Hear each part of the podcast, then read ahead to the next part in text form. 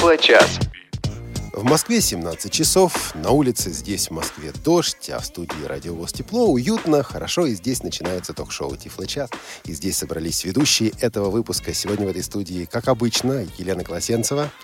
Не как обычно. Здравствуйте, друзья. Как не как обычно, не понял. Ну, в прошлые разы я не присутствовала. А, ну ты незримо всегда здесь присутствуешь, поэтому вот, наверное, как обычно. Да? Вот, и сегодня у нас человек, который обычно здесь не присутствует, но и в этот, и в следующий раз он с нами будет. э, Павел Обиух. Паш, добрый день. Всем здравствуйте, дорогие радиослушатели. Олег, Елена. Павел, ты ведь нас выручаешь. Ну, я бы так не сказал, что прям выручаю. Это, может быть, для меня большая честь, так сказать, присутствовать в этой студии. Да, а сегодня Анатолий Попко не мог быть с нами, и дело в том, что он находится сейчас на Вы мероприятии. как-то грустно «Белая сказали, трость». не мог быть с нами. Я об этом еще до Он на эфира концерте. Он на концерте, ему там хорошо. Опять грустно. Ну, во всяком случае, мы это- на это надеемся. Да, А, я вспоминаю в школьные годы, как-то слышал такой фрагмент из сочинения э, школьника. После 1837 года Лермонтов стал величайшим поэтом России вместо Пушкина. И вот я думаю, вот это, вот, вот это как? Вот, но сегодня у нас ситуация достаточно сложная, но я думаю, она сложная следующие минут 10-15, ну и вообще, может быть, все будет нормально. Дело в том, что наш гость задерживается, наш гость находится в пробке в Московской, а, час пик все-таки. Понимаете, вот думаем мы о том, хорошо бы водить машину, хорошо бы водить машину, а на метро все-таки быстрее получается. Наш гость, я думаю, здесь будет. Мы будем говорить о гаджетах, мы будем даже разыгрывать гаджеты. Я на это наде- надеюсь, потому что это было обещано. Вот, а, Паш, ты с гаджетами как? Дружишь, не дружишь? Да, ты знаешь, вот у меня есть гаджет. Я не знаю, iPhone это гаджет. Там, MacBook это гаджет. Я вообще, на самом деле, всегда хотел, знаешь, чтобы а, гаджет был такой один, и он мог все. Слушай, но это яв- явно противоречит интересам продавцов гаджетов, потому что им надо продать тебе много и разных. Ну, ты знаешь, я а, больше как свои интересы в, в данном, а, в данной ситуации соблел бы, а не интересы продавцов. Не, ну подожди, подожди. iPhone, он многое делает, но он многое делает плохо. Вот используешь его как шаг- шагомер, и он вдруг забывает мерить шаги. Бывает у тебя такое? А, знаешь, я Не не, точно я, я не использую iPhone как, как шагомер. Хорошо. Да, поэтому я не Все у тебя впереди, Паш. Начинаешь слушать книгу, он разряжается очень быстро. Вот по GPS, э, как GPS-навигатор его используешь, тоже быстро разряжаешься, разряжается. Тебе как? И вот тогда нужен достает? гаджет. И тогда, вот, вот поэтому я тебе говорю, что мне нужен гаджет, который будет делать все, и не разряжаться, и работать неплохо. Я думаю, что именно об этом мы поговорим через некоторое время. Но сначала Тифло новости. Тифло новости. Давайте начнем с события, которое только еще предстоит. А Паша нам об этом сегодня напомнил. Паша. Да, ну это, в общем, новость, которая еще готовится стать новостью только завтра. Завтра в 21 час по московскому времени, соответственно, в 10 часов по калифорнийскому времени состоится очередной ивент от компании Apple. Это, кстати, а, в тему нашей сегодняшней беседы про гаджеты, потому что мы очень сильно ждем, что яблочные производители представят нам новую линейку iPad, что они представят нам а, новый Apple TV и представят новый MacBook Pro.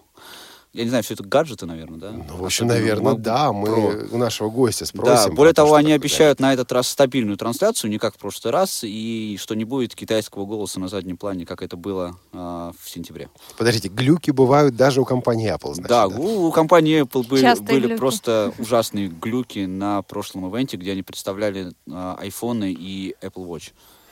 Да, ну и в других новостях, я думаю, что сегодня наш выпуск новостей больше похож на обзор прессы, потому что за последнюю неделю вышло несколько интересных изданий, несколько интересных журнальных публикаций. Во-первых, появился октябрьский Access World, это журнал, который выпускает американский фонд э, для слепых, и журнал, который мы постоянно здесь обозреваем, потому что в каждом, в каждом номере бывает что-то интересное. Вот э, октябрь ежегодно в Америке называется месяцем популяризации вопросов трудоустройства людей с ограниченными возможностями здоровья. И, э, собственно говоря, большая часть номера этому и посвящена. Об этом редакционный комментарий. Об этом э, публикация – это обзор ресурсов по трудоустройству для людей с ограниченными возможностями здоровья. А иногда в журнале Access World бывают материалы, которые не просто интересны, а достойны перевода, просто от начала до конца. А эта статья действительно перевода достойна.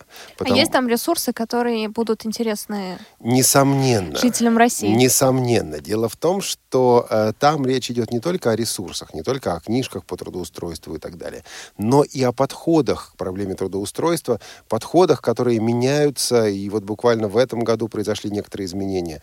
В данный момент э, небольшие предприятия должны э, иметь в своем составе 7-8% инвалидов, 7-8% людей с ограниченными возможностями здоровья среди сотрудников. Там, правда, они расширили определение инвалидности, оно достаточно широкое. Э, человек с такими расстройствами, как, например, дислексия или дислексия, до сих пор не помню, как это правильно э, читается, а, вот э, в эту категорию попадает. А, ну и, собственно говоря, там обсуждаются вопросы, в публикации обсуждаются вопросы о том, как мотивировать работодателей к приему на работу людей с ограниченными возможностями здоровья. Интересная такая оценочная, вот фундаментальная публикация. Небольшая, воды там нет, но прочитать действительно очень и очень стоит. Рядом с ней публикация, которую, наверное, тоже стоило бы почитать, но я думаю, слушатели Тифлочаса и так это все уже знают. Там обзор новых а, iPhone, iPhone 6, iPhone 6 Plus и обзор новых возможностей iOS 8. Ну, как-то, честно говоря, поздно.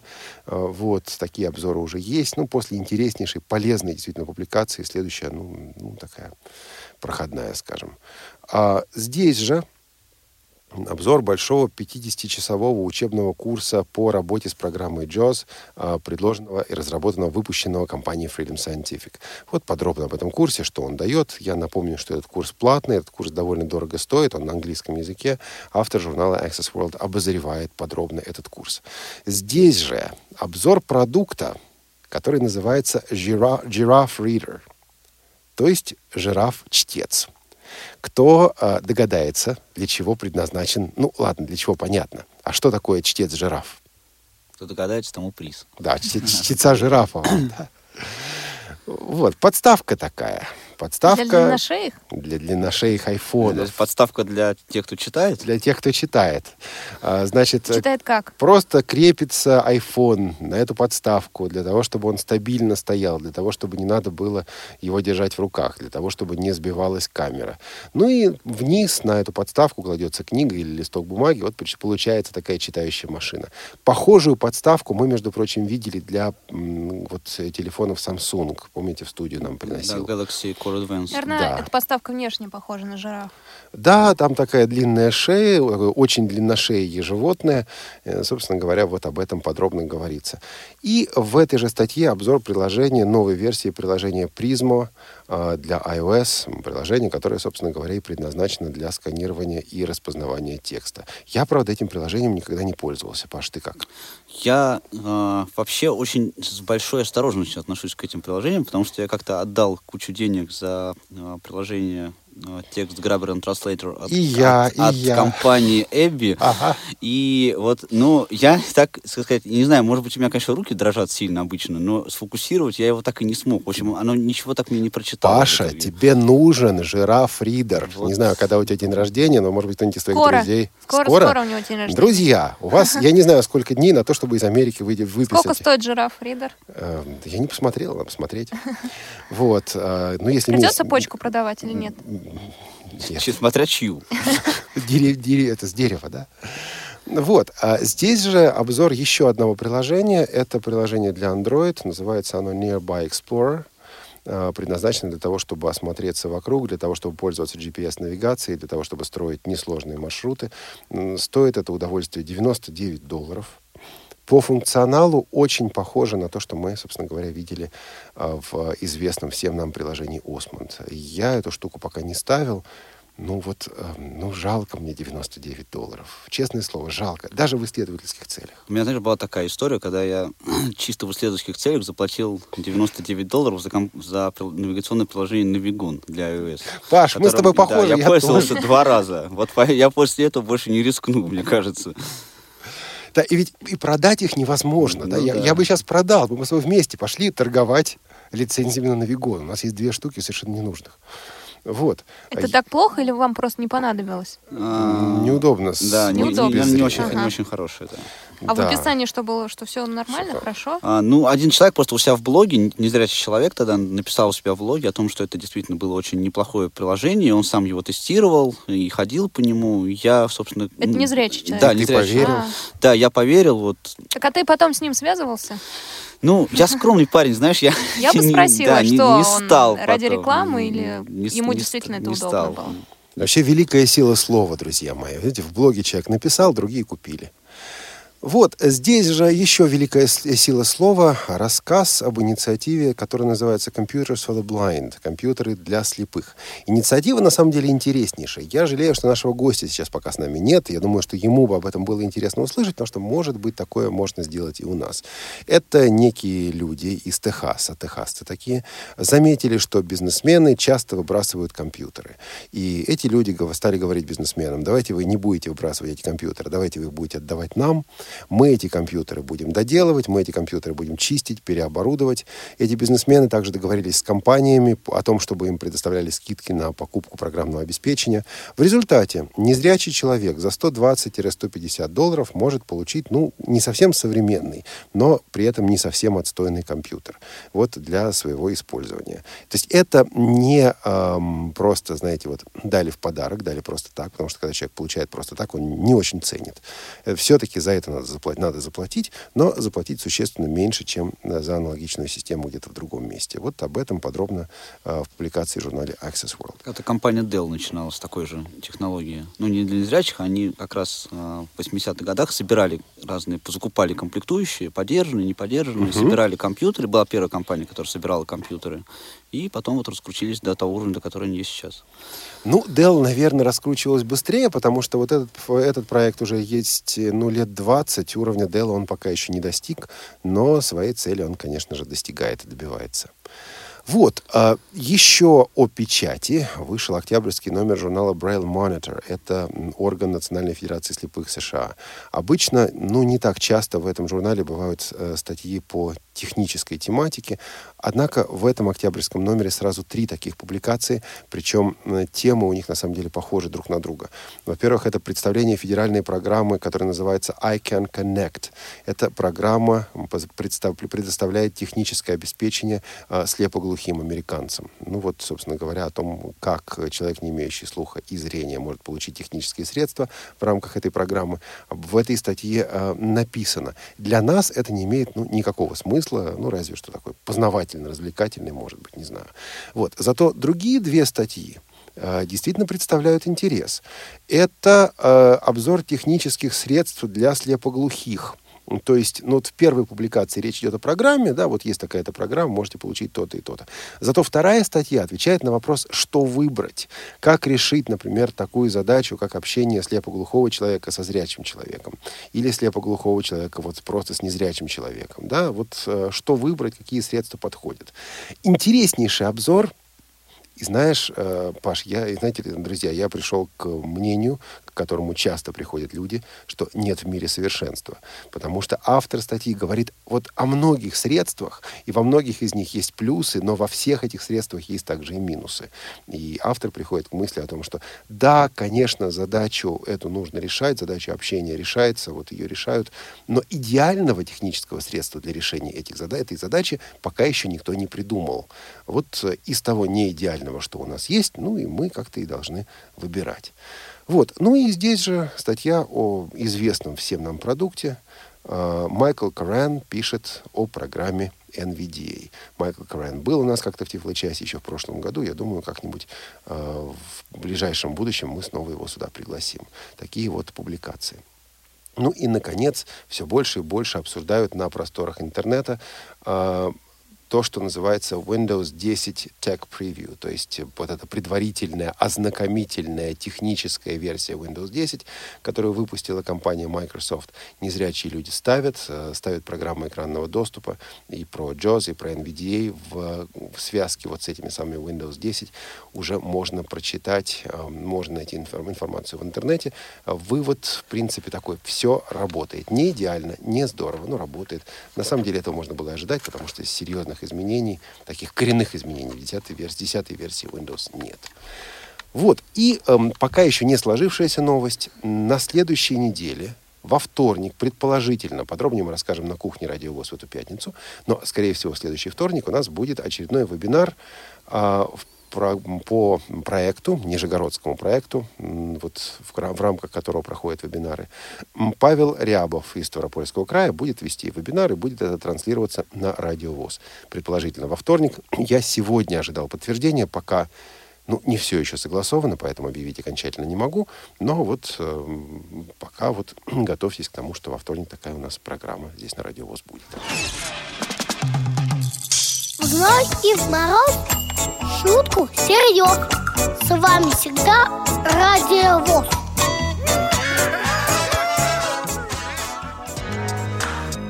Тифло-час. У нас нет секретов. 17 часов 17 минут в Москве. Можно загадывать желание. А, вы слушаете Радио ВОЗ. Одно я уже загадал, и оно исполнилось. Отлично, да. Вот желания сбываются. Тифло час, кстати, сейчас находит, находится в эфире Радио ВОЗ. И мы с большим удовольствием приветствуем нашего сегодняшнего гостя. Это Ростислав Полешко, вице-президент компании «Даджи». Здравствуйте, Ростислав. Здравствуйте, уважаемые радиослушатели. Здравствуйте, уважаемые ведущие. Ну, давайте, собственно, начнем наш э, разговор. И я думаю, что логично будет, чтобы мы начали с того, чтобы вы рассказали о своей компании, чем вы занимаетесь, собственно, что, что представляете, и как это может быть полезно. Только коротко, это... потому да. что Ростислав человек увлеченный, на такой вопрос он может отвечать час-полтора, и мы не успеем на белую трость. Ну, я постараюсь не увлекаться. А, спасибо. Э, компания Dudget э, это часть большой группы компаний, которая занимает э, первое место на сегодняшний день на рынке электроники в России. Я имею в виду компонентную электронику, схемотехнику и все, что живет вокруг нее. Даджет. Даджет это подразделение, которое занимается гаджетной тематикой. А, мы а, занимаемся производством, мы занимаемся разработкой, мы занимаемся продажей, мы занимаемся всем, что живет вокруг слова гаджет. А Гад... что такое гаджет, в принципе? Вы Можно знаете, ли, да, да iPhone конечно. назвать гаджетом? Мы тут как раз обсуждали этот вопрос, Ростислав. Гаджет, ну, мы в свое время тоже задались этим вопросом, и задали этот вопрос нашим э, клиентам, нашим покупателям, э, посетителям выставки э, Gadget Fair в прошлом году, ну и многим другим. И получили какой-то совершенно бесконечный спектр ответов.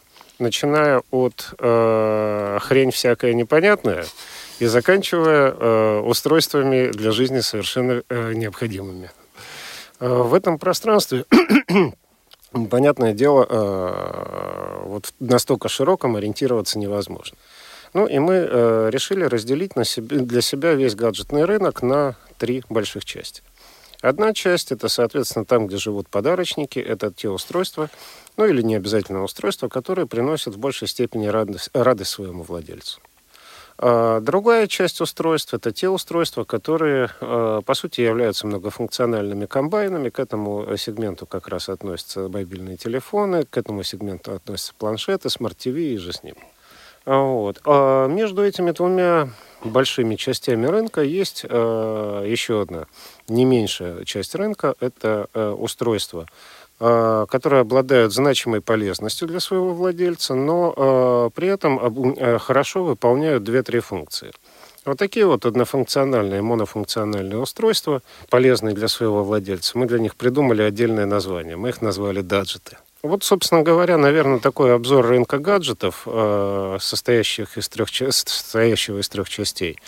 Вот он и дает понятие, из чего этот рынок состоит. Слушайте, но ну я не очень понимаю. Я смотрю вокруг. Эм, вот э, прошел по нашей редакции, посмотрел на сотрудников радиовоз. Очень внимательно, очень пристально. Я посмотрел на сотрудников других отделов здесь, в КСРК. И задал вопрос, где гаджеты? Вот я вижу телефоны. Телефонов я вижу много. Я вижу читалки. Некоторые наши сотрудники вот буквально недавно приобрели читалки, вот э, как это называется, да, книжку читать, э, и довольны. Вот все, больше гаджетов нету. Как, а зарядка вон А у чи- чи- Паши? см- смарт-часы. Вот, совершенно верно. Я хотел У обратить внимание на... Не, не, э, ну, Не обязательно у смарт-часы. Вот у Нет, они просто бывают. Где-то бывают. Да, где-то они бывают, конечно. И зарядка тоже, она где-то бывает. У меня сейчас, ее сейчас нет, например. Ну, вы знаете, э, так уж получилось, что, наверное, самые часто встречающиеся представители рынка гаджетов это действительно смартфоны и планшеты. Это многофункциональные устройства, э, которые позволяют с той или иной степенью удобства выполнить много всяких разных функций. Большая часть владельцев такого рода устройств толком и не знает, на что это все способно. Пользуются 10%, и слава богу. Ну, в общем, да. Эм, Есть э, устройства однофункциональные. Э, Однофункциональные во всех смыслах. Ну, например, вот у меня на голове сейчас висит гарнитура. Эта гарнитура по своей природе это как раз вот такое вот однофункциональное устройство, э, которое хорошо выполняет одну функцию. В нем хорошо слышно. Э, Поскольку... То есть наушники наши тоже гаджет. А, Ну, скажем так, у гаджетов есть одно из э, основополагающих понятий – инновативность. Сегодня, сегодня инновативность наушников, наверное, стремится к нулю. Если отступить во времени лет на 20 назад, а, вот это было полноценным гаджетом, то, что у меня сейчас на голове висит. А Сегодня э, на рынке гаджетов игроки так или иначе начинают постепенно уходить от комбайнов к однофункциональным устройствам. Мне казалось наоборот. Да, вот мне тоже так казалось. Мы в этом начале как раз говорили, что хорошо бы привести все к какому-то одному гаджету. Вот купил, и он все делает. да, и все делает. И еще и аккумулятор у него не садится, к тому же. Знаете, вот когда э, приезжаешь в автосервис, автослесарь открывает огромный такой чемодан с ключами. Там нет какого-то одного универсального ключа под все виды гаек. Конечно, разводной. Ну, вот найдите у, у профессионала хоть один разводной ключ. Я вам скажу большое спасибо.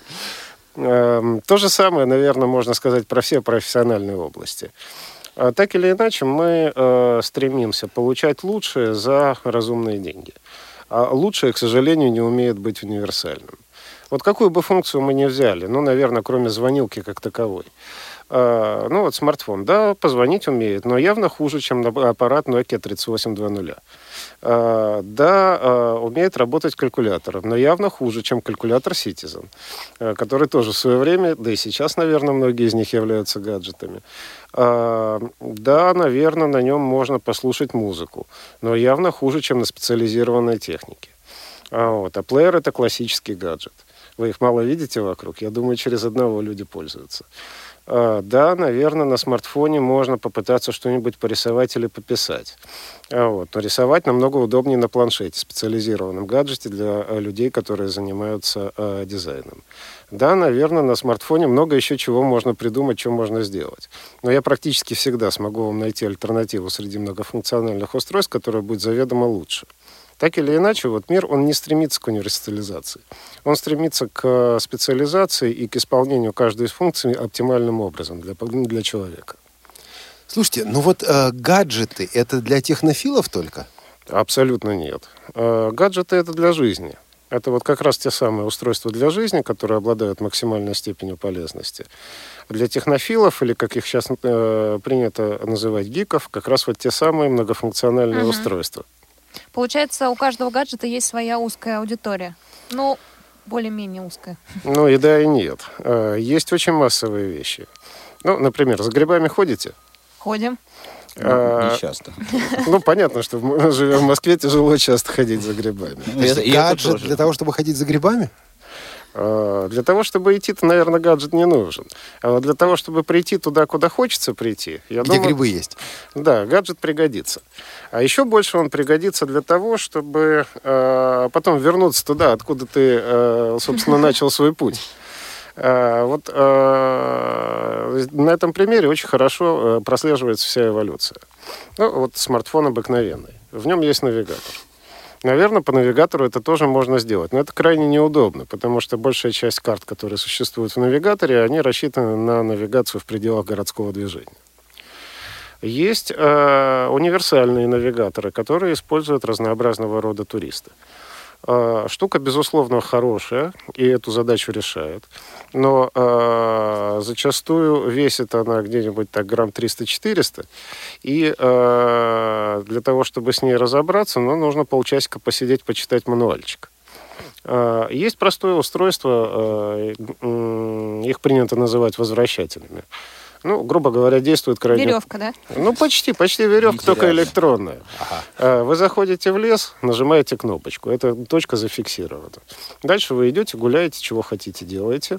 Э, В какой-то момент хотите вернуться назад. Нажимаете вторую кнопочку, и, соответственно, э, стрелка на экране вам показывает, как идти вот в то место, откуда вы вышли. То есть по азимуту. Ну, практически по азимуту. Есть чуть более сложные устройства, которые позволяют сохранить там несколько точек в пространстве. Например, я пошел на рыбалку, вот здесь, я знаю, ловилась хорошо рыба, а вот здесь э, грибы хорошо собирались, а вот здесь хорошая полянка, на которой приятно посидеть и выпить пиво.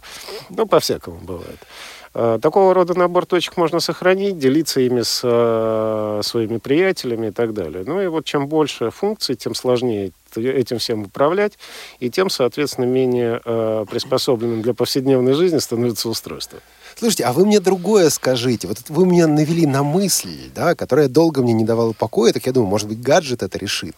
Значит, я пошел купаться. Да? Ну, лю- ну, любой человек пошел купаться, особенно если он плохо видит. Вот зрячий человек, он пошел купаться, и он выйдет потом на берег, он свою одежду найдет, точно. То есть, ну, вот у зрячего человека, значит, такой проблемы, наверное, не будет. Ну, так, при нормальных условиях, там, дневной видимости, там, нормального состояния здоровья и так далее. Вот. А у меня эта проблема может быть. Значит, я ушел, потом я возвращаюсь, мне бы, ну, я не знаю, нажать кнопочку, правда, не очень понятно, куда я эту кнопочку прикреплю, но если она будет маленькая и водонепроницаемая, то такой гаджет мне поможет. И вот, э, чтобы что-то где-то запищало, и потом меня подвело, то там, или там указало, где моя одежда оставлена. Бывает, не бывает, мечта, не мечта, как? Ну, абсолютно не мечта. Технологически это возможно, и более того, я видел пару ну, такого рода устройств. Э, Сделано это очень просто. Обычная радиочастотная метка. Э, Ну, обычно такого рода устройства нахо- э, используются для того, чтобы найти свой багаж в аэропорту. Ой, тоже то, тоже задача. Еще А вот. какая? Ну так вот, э, радиочастотная метка кладется в багаж, ну или в вашем случае в одежду. У вас на руках находится э, простенький приборчик. Они обычно делаются в формате фитнес-браслетов или часов каких-нибудь простых, который э, при приближении к э, тому месту, где находится метка, пищит с разной громкостью в зависимости от того, насколько близко вы находитесь к ней, насколько вы повернулись к метке или отвернулись от нее. Ну, старый принцип горячо-холодно. Эм, решение настолько старое, что удивительно, что вы его не видели ни разу. Слушайте, ну вот э, я думаю, что и мне, и многим нашим слушателям такие вещи понадобятся, потому что, извините, но э, iPhone в одежде на берегу оставлять не будешь. Это точно. Брать его с собой купаться тоже. Вот и понимаешь, где пригодился бы отдельный гаджет. А когда-нибудь пробовали воспользоваться функцией компаса в айфоне? Нет, Паша, наверное, Да, я Паша. пробовал, конечно. Получилось? Да, почему Какой нет? попытки? А, как-то с первой, извините. Да, но я пользовался компасом через, приложение Blind Square есть такое. А, нет, это совсем другое. но- Я имел в но он использует именно функцию компаса. Ну, э, функцию компаса использует любой навигатор. Я имею в виду именно приложение компас, которое вот как раз является классическим примером того, как тяжело пользоваться Но здесь немножко неуниверсальным другая устройством. проблема. Там, э, дело в том, что в айфоне приложение компас, оно уже графическое. Да, оно не озвучивается Да, оно, не- оно не будет, не будет э, доступно для VoiceOver, и, соответственно, мы им не сможем пользоваться. Ну и о доступности мы поговорим буквально через 30-40 секунд после небольшого перерыва. Новости радиостанции. Творческие планы. Свежие идеи. Неформальное общение со слушателями. Все это в прямом эфире в программе «Кухня Радио ВОЗ».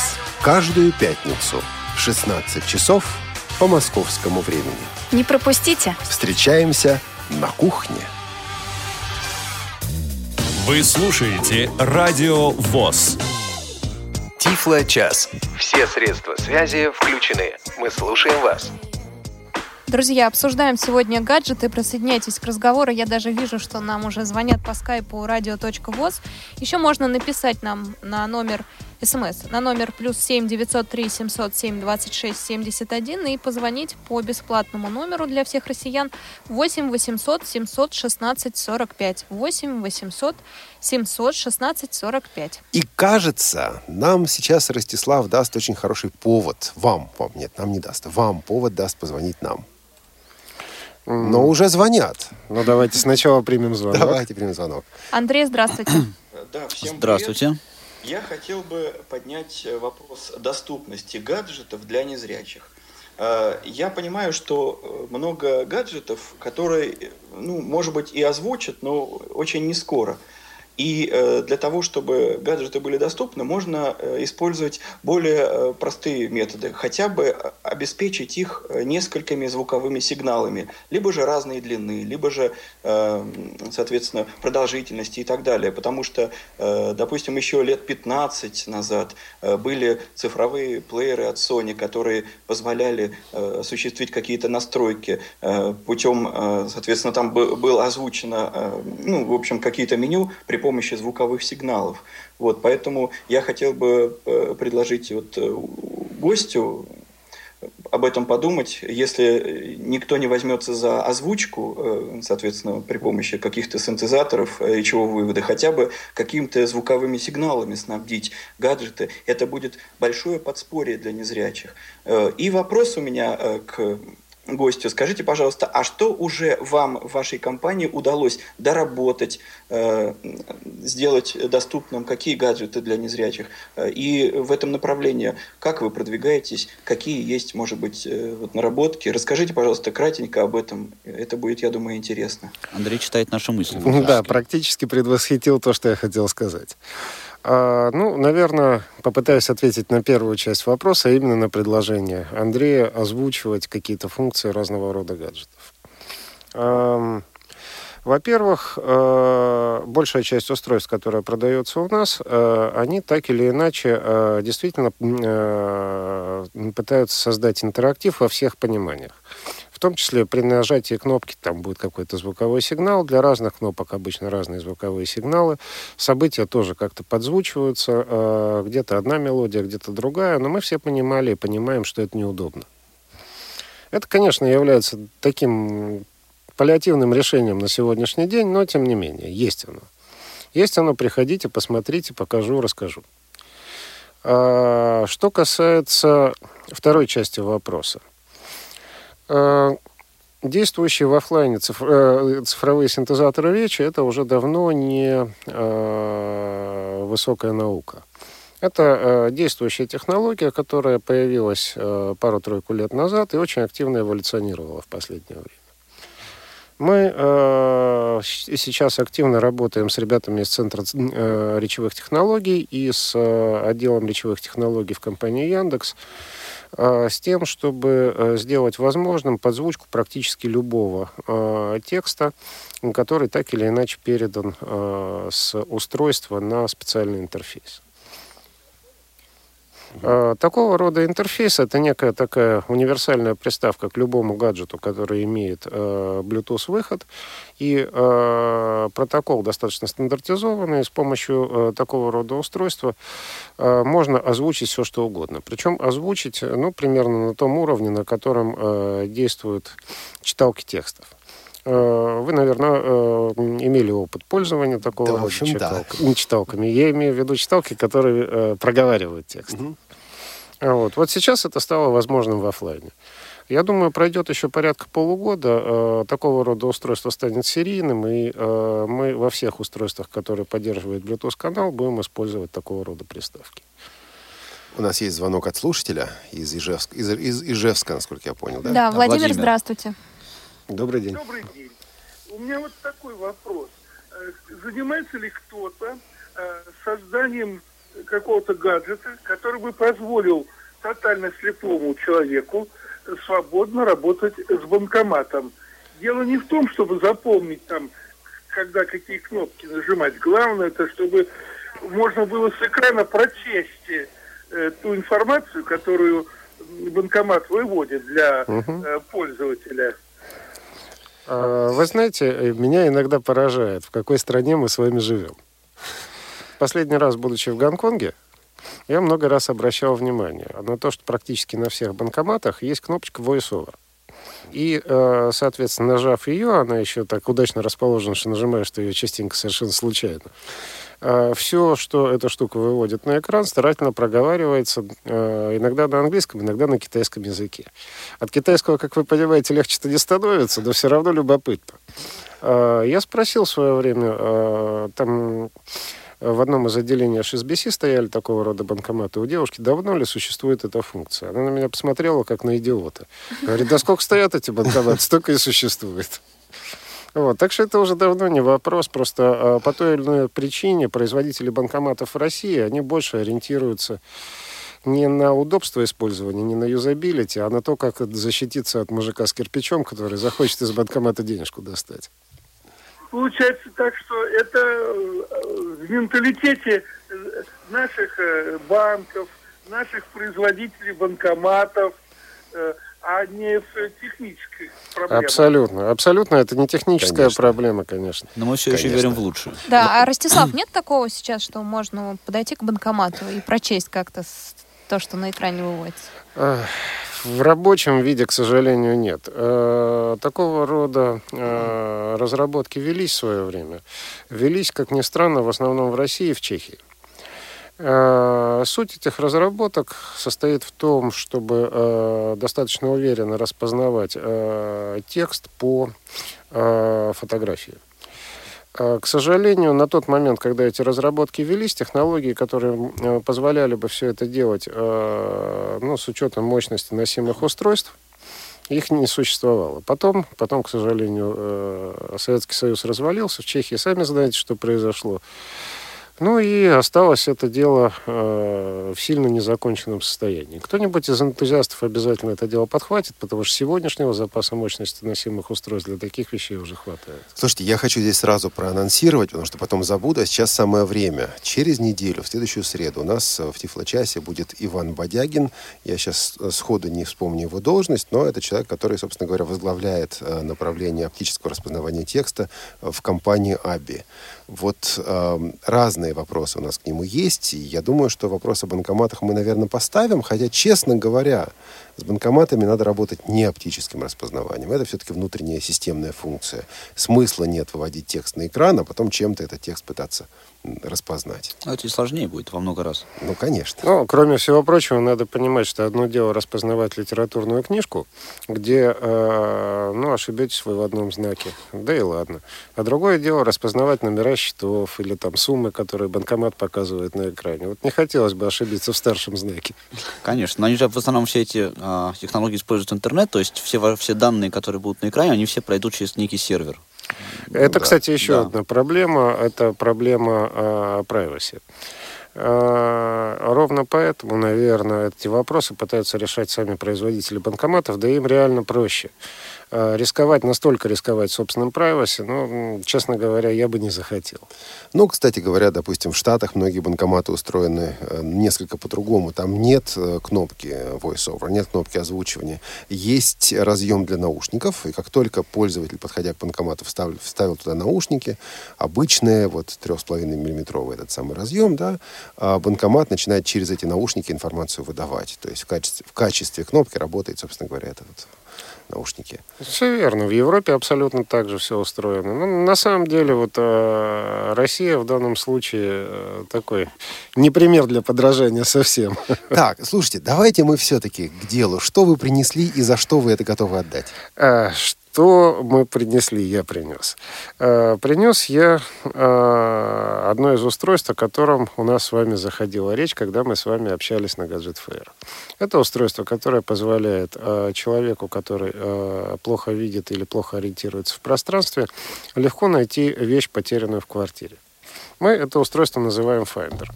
Состоит он из некоторого количества радиочастотных меток и пульта. На пульте, соответственно, крупные кнопки, мимо которых промахнуться пальцем практически невозможно. Каждая кнопка э, при нажатии вызывает достаточно громкий сигнал от соответствующей метки. Метки, соответственно, крепятся на то, что вы любите терять, но у каждого свое. Кто-то ключи, кто-то очки, кто-то кошелек. А, ну и, соответственно, при нажатии кнопочки на пульте э, найти эту штуку будет очень легко. Орет громко. Главное, пульт хранить. Главное, А голову не терять. А, ну, пульт, пульт народ обычно вешает либо э, на пояс, либо кладет в карман. Э, ну, каждый уже сам делает это, как считает нужным. Э, пульт не такой компактный, чтобы его было легко потерять. Причем в свое время я задавал вопрос э, ребятам, которые занимаются корпусами, почему вы сделали большой пульт. Э, Мне ответили ровно то, о чем вы спросили, чтобы не терялся. Долго ли умельче? Я один раз гирю потерял 16-килограммовую. Ну, если с балкона сбросить, то потом долго искать придется. У нас иногда до канализации глубоко. Так, и какой вопрос вы хотите задать? Вопрос, вопрос э, созвучен э, с тем, э, что, собственно говоря, говорил наш первый гость в эфире. Мне хотелось бы услышать, мне хотелось бы услышать от людей, которые звонят в эфир, ну или как-то потом будут связываться со мной, я расскажу попозже, как именно. Чего вам не хватает для того, чтобы ваша жизнь стала комфортнее? Я имею в виду не только озвучку, я имею в виду, в принципе, что э, вам, что вам э, нужно для создания дополнительного комфорта в жизни, такого, что вы не нашли вокруг себя в ближайшем магазине Медиамаркт или еще как-то вот так э, доступно на уровне взял и пошел. Э, Мы, будучи вендорами, будучи производителями, и будучи э, компанией, занимающей активную позицию при сотрудничестве с российскими разработчиками, э, можем легко реализовать такого рода хотелки. Будем стараться их реализовать, поскольку понимаем, понимаем, насколько это насущный вопрос сегодня. Я буду благодарен, очень благодарен за такого рода идеи, но, как сказать, э, в качестве благодарности хотелось бы как-то оставить напоминание о себе. То есть, а, правильно ли я понял, что автор идеи, который вам больше всего понравится, получит вот эту штуку? Да, совершенно верно. А у нас есть звонок из Томска. Кто? Александр. Александр. Александр, здравствуйте. Здравствуйте. Что скажете? Ну, Приемник выключите, пожалуйста. передачи вот э, предлагает э, разыграть определенный приз, и хотел бы попытаться ответить на вопрос, который зададут. Пожалуйста. Да, вопрос уже задали. Значит, он, наш гость поставил очень широкий вопрос. Чего вам не хватает в мире гаджетов для того, чтобы сделать вашу жизнь удобной? Что бы вы хотели видеть? Слушать. Устройство, которое обеспечит доступность различных бытовых приборов. А можно поточнее, что, э, что значит доступность? Доступность функций? Доступность функционала до э, электрических плит, стиральных машин, э, другой бытовой техники, которая имеет сенсорное управление. Э, Ну, вы знаете, я, э, наверное, немножко расскажу о разработке ребят, наших партнеров из компании Cubic Robotics.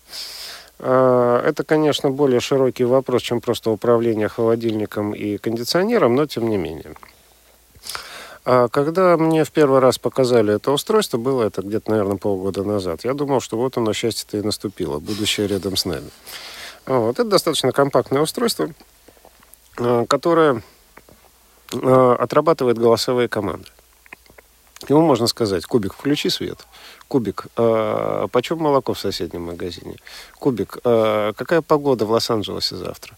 Э, эта штука, э, ну, являясь там в какой-то степени аналогом всяких голосовых помощников типа Siri, э, обрабатывает этот запрос, э, получает какой-то набор ответов, ранжирует их и зачитывает.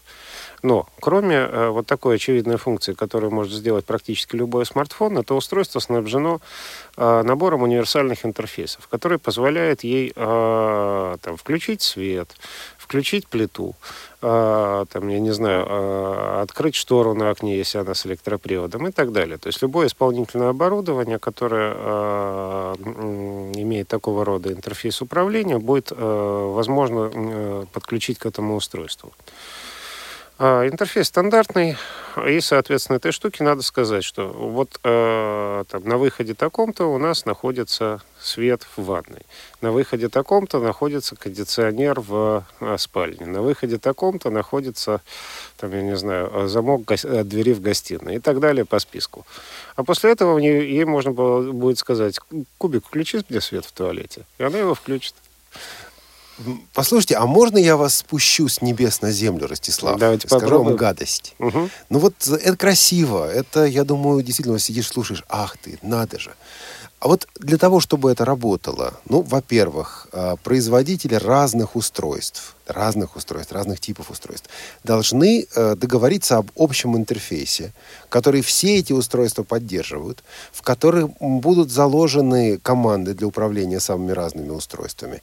И ни одна компания не скажет, слушайте, а мы сделаем альтернативный интерфейс для того, чтобы вот э, с вашими устройствами не работать.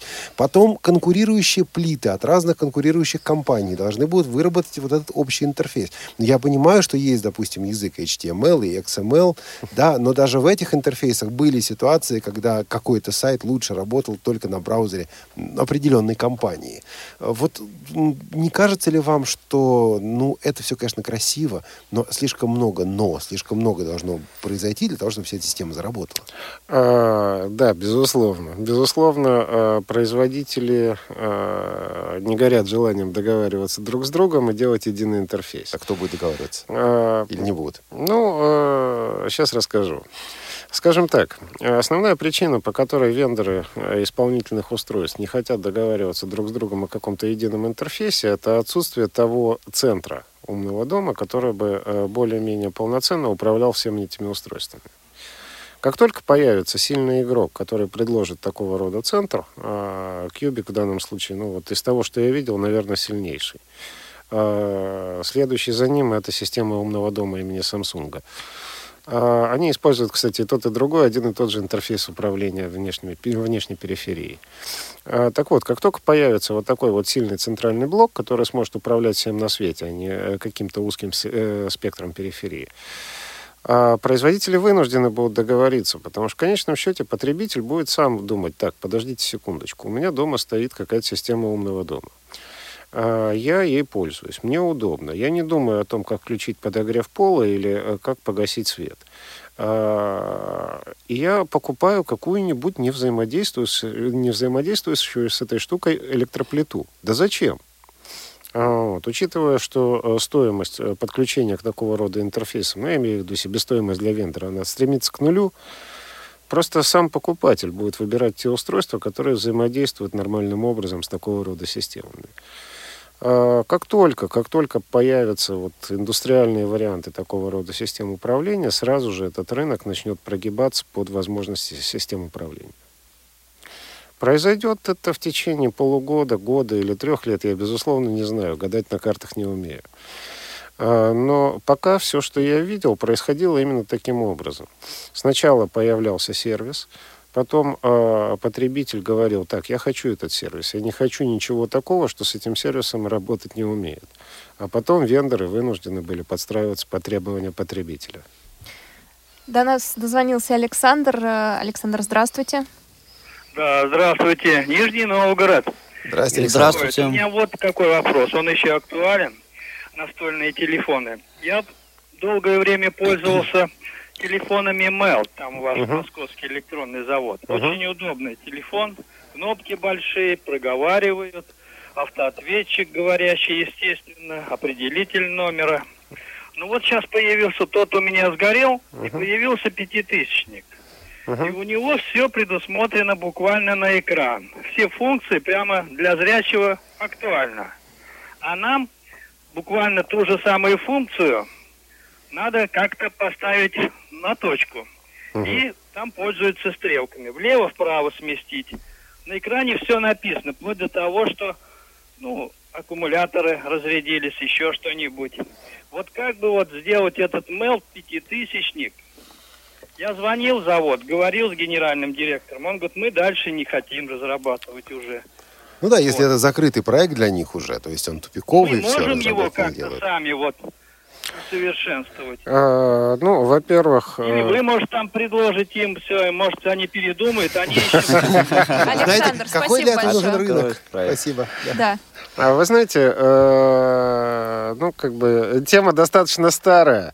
Мы в свое время общались с компанией Goodwin, которая занимает, наверное, процентов 70 на, рын- на производственном рынке, э, связанном с телефонией домашней. Э, Общались на тему покупки их э, производственных мощностей, ну и при проч- э, среди прочего был задан вопрос о покупке проектов, связанных с говорящими телефонами. Производитель в этом не заинтересован, в производстве такого рода устройств. Почему? Потому что ну, вот, существует некая мода на дизайн, существуют некие тенденции, связанные с э, тем, как должен выглядеть телефон. А Сегодняшний телефон это некая там коробочка с дисплейчиком, набором циферок, на которые можно нажимать. Желательно, чтобы они кнопочки были еще помельче, и- а еще лучше сенсорные. А, Вот. И вообще вся эта штука должна умещаться в карман и замечательно теряться в любой квартире. Вот это вот телефон в понятии современного производителя. Есть, э, слава богу, европейцы, которые э, до сих пор э, с удовольствием производят то, что в России принято называть бабушкафоны. Это телефоны э, с огромными кнопками, без дисплея и проговаривающие все, что ты с ними делаешь. Такие устройства есть. Если есть э, необходимость такого рода устройства, свяжитесь со мной. Я э, оставлю в э, студии, соответственно, свои координаты. Свяжитесь со студией, они вас свяжут со мной. Я вам расскажу, где купить. Э, это, это совершенно не, так сказать, э, сложный вопрос. Ну или пришлите нам письмо по адресу тифлочас собака ру. У нас э, звонок по скайпу, кажется, да? Да, такой от Константина. Константин, здравствуйте. Добрый вечер всем. Э, У меня такое предложение. Ну, вопрос предложения Э, относительно вот э, доступности платежных терминалов. Очень э, вопрос актуальный. Объясню почему. Наверняка многие незрячие уже сталкивались с ситуацией, когда, придя в супермаркет или в магазин, возникает э, потребность пополнения счета мобильного телефона, либо же оплата услуг коммунальных. И э, было бы очень бы э, здорово, если бы э, этот проект был бы реализован. Пусть он будет долгосрочный, э, но я думаю, что это было бы очень бы актуально э, по озвучиванию терминалов. Э, Даже не стоит вопрос о том, что там сенсорный панель заменить на кнопочную, хотя бы это тоже было бы неплохо. Но коль э, незрячие работают с легкостью, с телефонами на базе сенсорных, точнее, сенсорная доступность, доступна незрячим, я думаю, что этот бы проект был бы, принес бы пользу. А, Я понял вас, спасибо за предложение. А, Здесь должен быть какой-то двигатель, понимаете, это еще и политическое решение. Это, не технический вопрос. Нет, нет, нет. Здесь, э, скажем так, за нас уже решили. Э, Если говорить не о банкоматах, а о терминалах. Э, Терминалы, современные терминалы, я имею в виду терминалы Kiwi и э, вендоры э, такого рода устройств несколько раз обращались э, за вопросом э, комплектующих, ну и среди прочих поднимался вопрос озвучки. Эм, Если обратите внимание, по Москве большинство э, терминалов Киви озвучивают все, что происходит.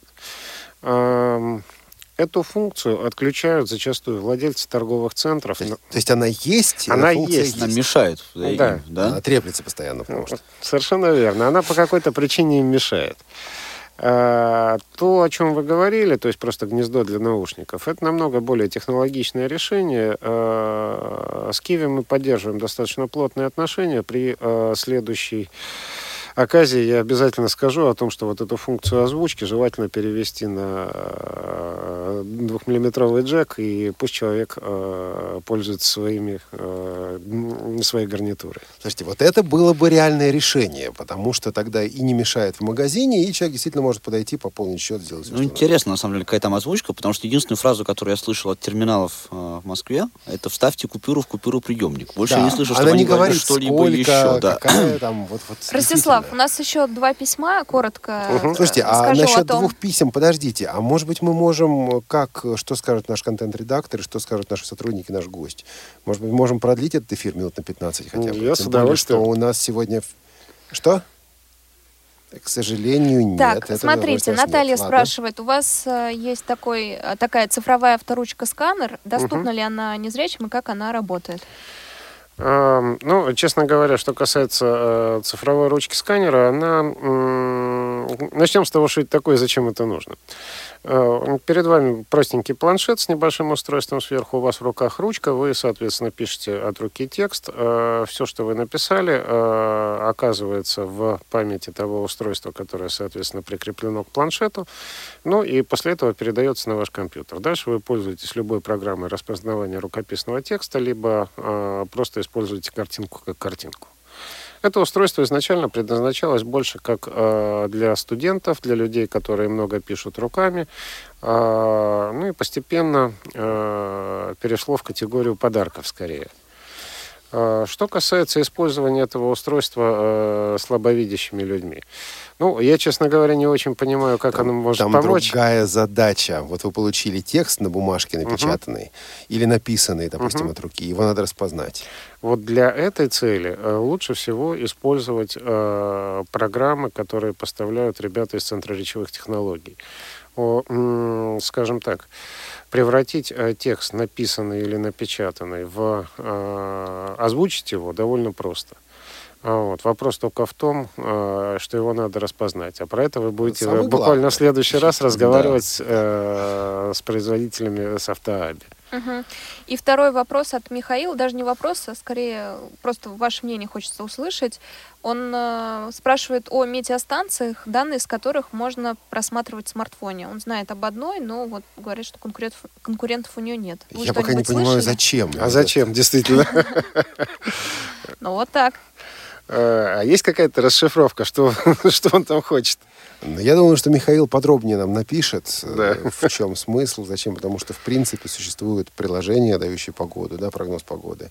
Зачем дома ставить метеоста- метеостанцию? У Наверное, есть. наверное мы что-то Чтобы- поняли. Чтобы Что? точную погоду Что, у тебя есть что, да, Лен? точно. У У тебя есть метеостанция Вот, своя, вот рас- маленькая. как? Вот расскажи. Ну маленькая? как, она там меряет давление на улице, влажность и прочие дела. Ну, барометр, да, ну такой он. С расширенными функциями. Ну, Да. это-то как раз все есть. Есть, Продвинутый такой э, гиковский. Чтобы е- смартфон он все давал. Да, да, да. Есть европейский производитель, называется Netatmos, который производит... Вот он про него, кстати, пишет, да. Вот, вот он производит э, устройства, которые, по сути своей, представляют такую э, мини-лабораторию домашнюю для прогнозирования погоды. Вы поняли вопрос, вы притворились, что не поняли. Нет, я, я- я совершенно без контекста этого вопроса отвечал. Я просто хотел посоветовать человеку, что если ему нужно, то вот оно есть. А по поводу доступности не знаете, да? Э, В смысле по поводу Тут, доступности? э, э, Озвучено, озвучено. Я Да. все-таки прошу продолжить эфир и снять новостной выпуск, потому что действительно интерес студии слушателей большой. И сегодня праздник, сегодня день белой трости, между прочим. Поэтому вот.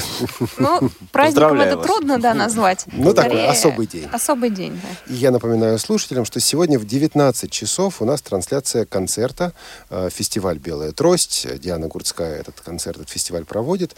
Вот я не помню всех э, звезд, которые там участвуют, но звезд много, поэтому... Там есть Алсу, А-студия, эм, Диана Курская, я так полагаю. Конечно. А, Короче, слушайте сегодня на Радио ВОЗ трансляцию вот этого самого фестиваля. Так, у нас звонки. Давайте со слушателями все-таки Да, у нас. Николай, по-моему, дозвонился. Николай, здравствуйте. Алло. Да. Да.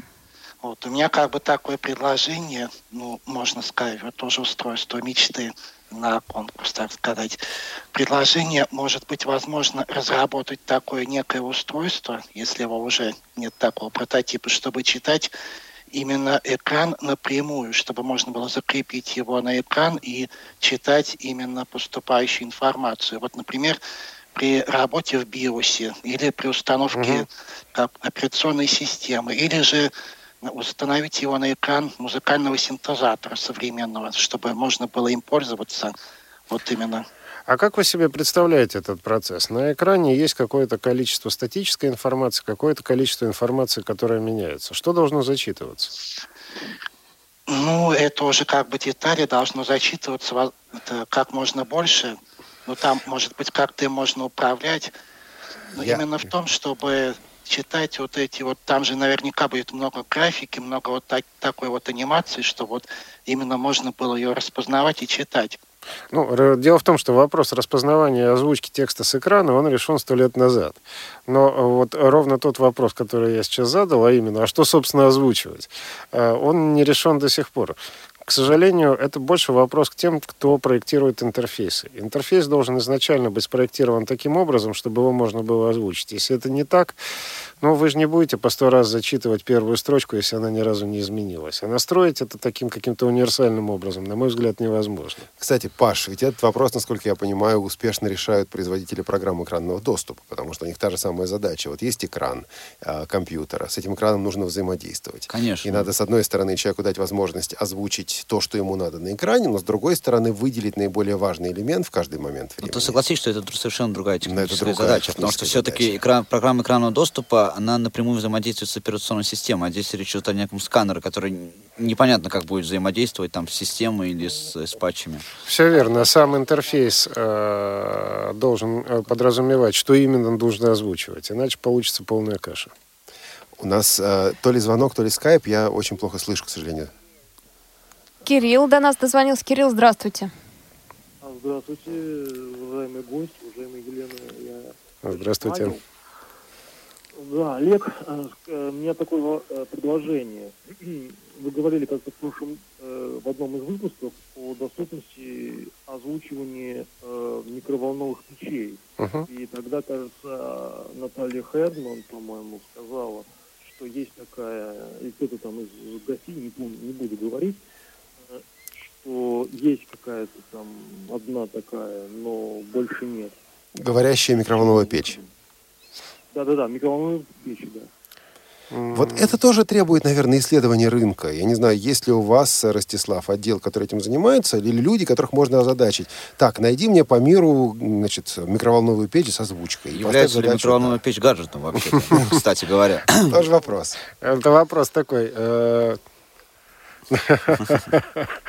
Вопрос такой, требующий немножко поговорить. Э, Скажем так, э, гаджеты так или иначе имеют свойство либо умирать, либо становиться стандартами потребления.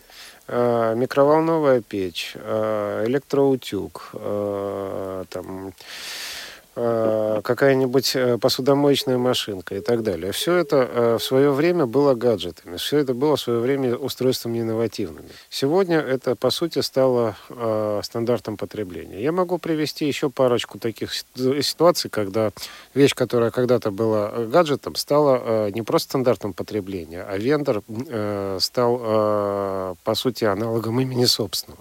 Я имею в виду э, достопамятный Xerox. Все копиры так и называют до сих пор ксероксами в просторечии. Я имею в виду, ну, на самом деле, сами подумайте, вспомните довольно много таких ситуаций. Так вот, микроволновая печь – это, безусловно, гаджет. Просто это гаджет, который уже стал стандартом потребления. Это как раз вот пример той тематики, которой мы занимаемся. Это однофункциональные гаджеты. Что касается какого-то research а, связанного с поиском э, микроволновки, которая умеет озвучивать функционал, я задумаюсь, безусловно. Я не знаю так на скидку таких устройств. Наверняка они есть, надо просто поискать. А еще к нам пришла смс от номера, который заканчивается на 0604. У меня такое предложение. Поскольку у нас сейчас много супермаркетов, можно, может, можно что-то придумать для распознавания товаров и цен, чтобы не зависеть полностью от зрячих. Э, И можно, и придумано. Э, Просто м, на текущий момент эта технология достаточно новая, она не у всех ритейлеров пока внедрена.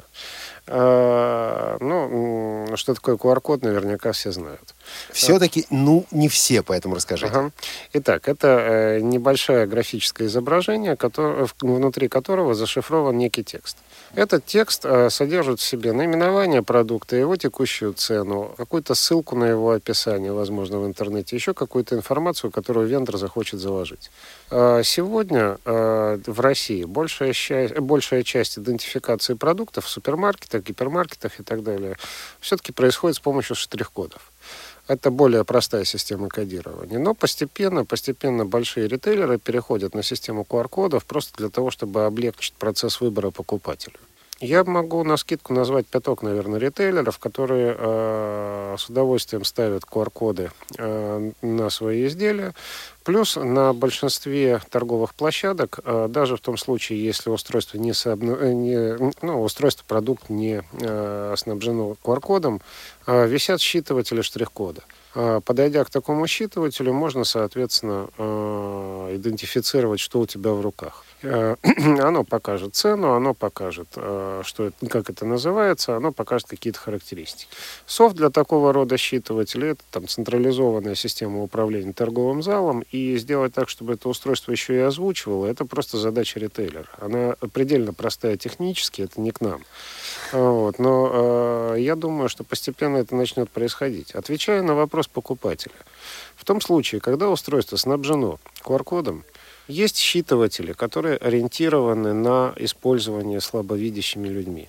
Это достопамятная программа Enigma, которая считывает такого рода QR-код, проговаривает его и переходит по ссылке, если она там, соответственно, содержится внутри QR-кода.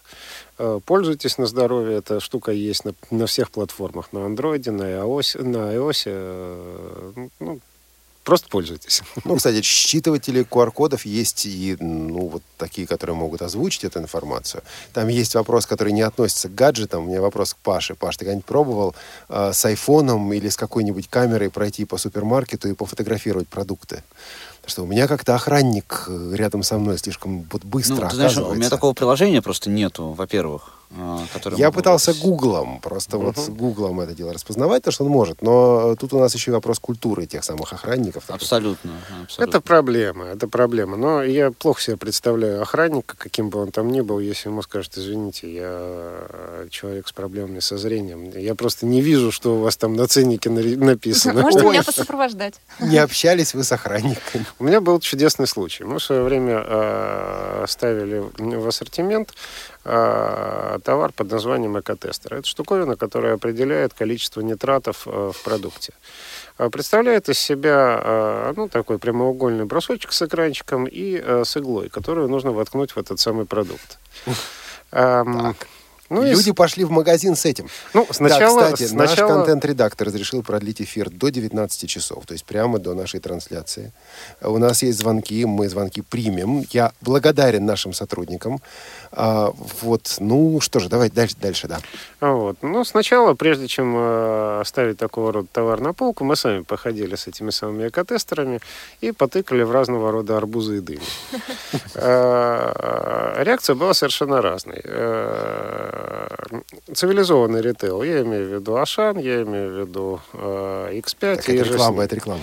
Э, Хорошо, хорошо, хорошо. Эм, э, Относились к этому совершенно лояльно. Да, охранник подходил, спрашивал, а что это вы делаете?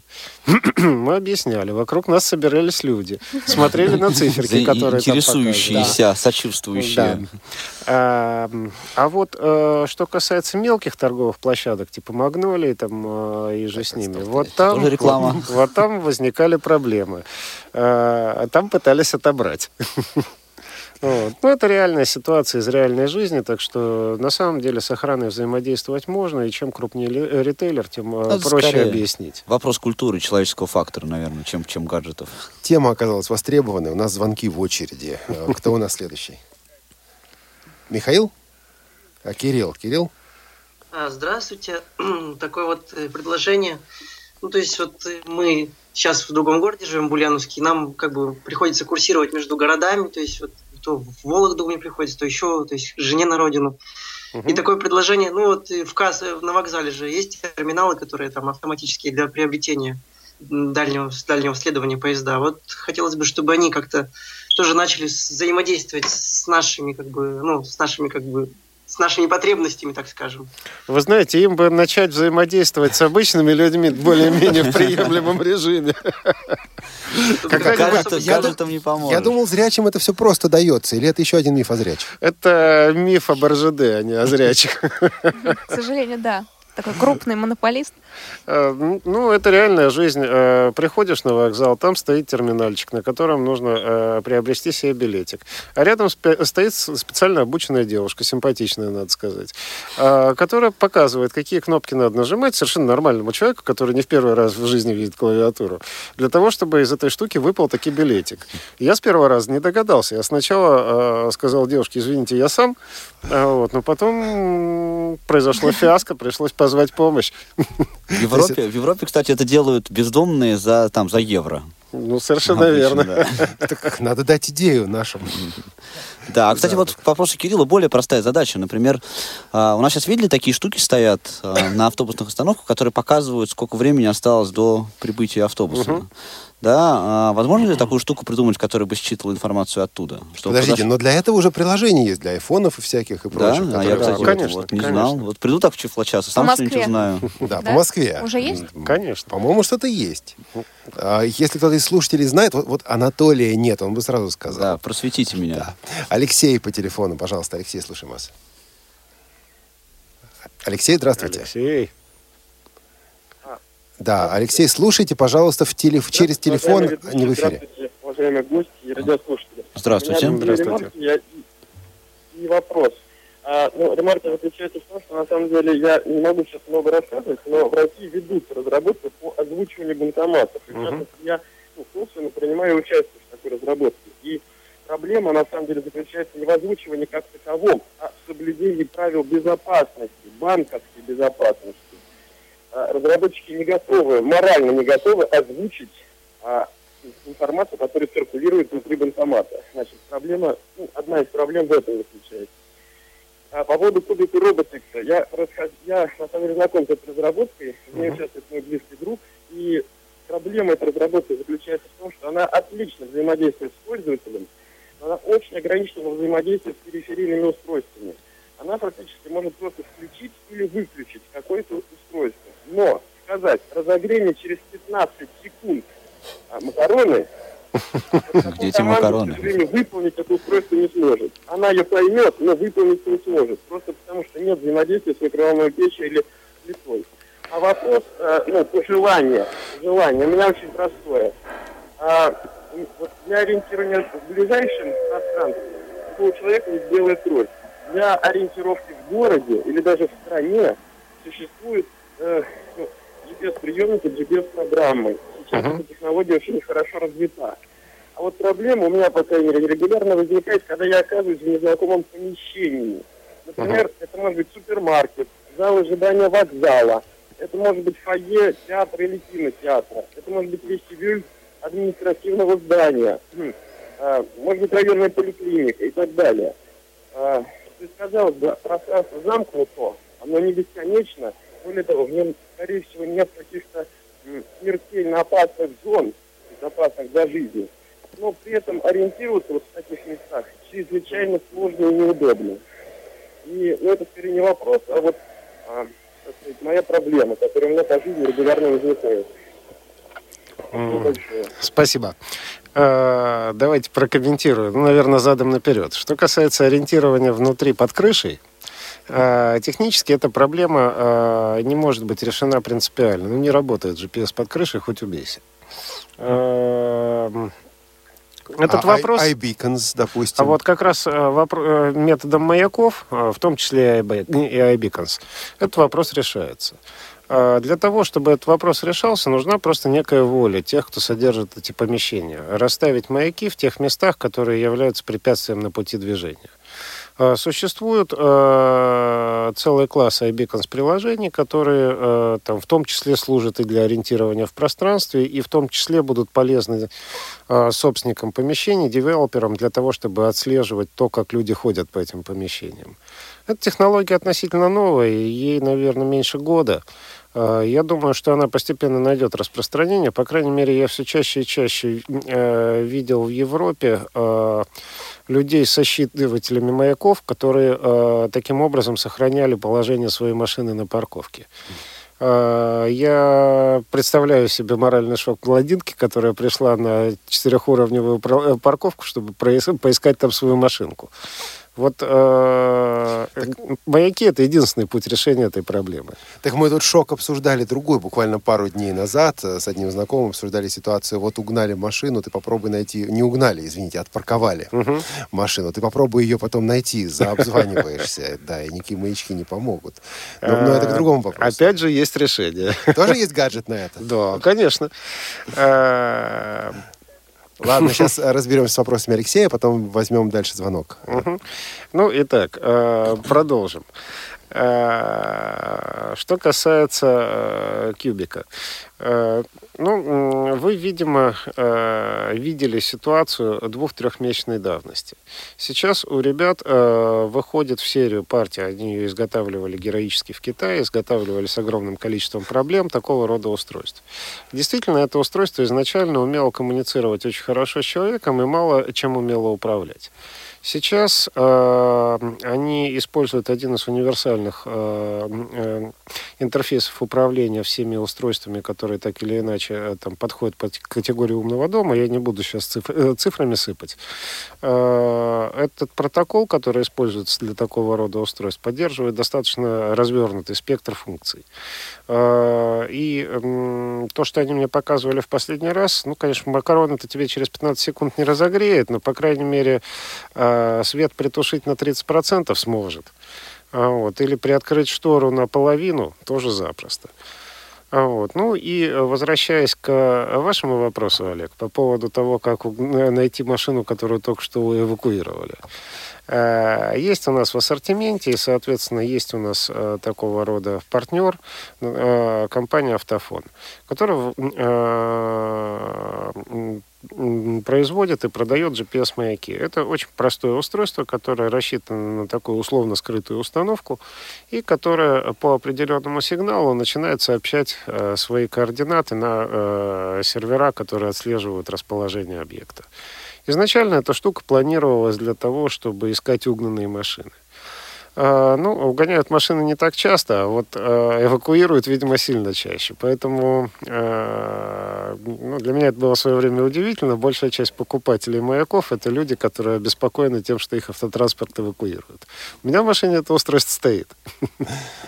Я хочу напомнить о том, что мы в эфире до 19 часов, до концерта фестиваля «Белая трость». И если вы предпочитаете не ждать в очереди, а прислать нам смс то номер для смс-сообщений 8 903 707 26 71. Напомните, друзья, когда смс были новинкой. Так, конец 90-х годов. Там, SMS. А пейджеры помните? Пейджер когда-то тоже был гаджетом. Конечно. Еще каким? Но стандартным потребления не стал.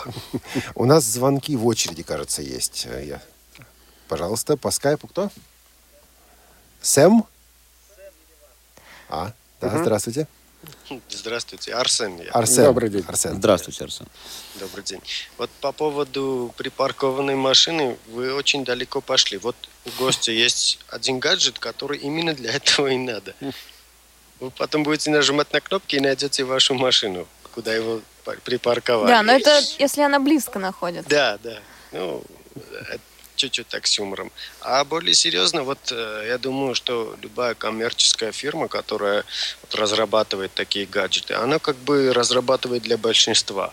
То есть им легче, чтобы этот гаджет пригодился там зрячим д- 20% как бы населения зрячим, чем 50% как бы населения незрячих. Да? Потому что Наоборот, уже- наверное. 50% зрячих.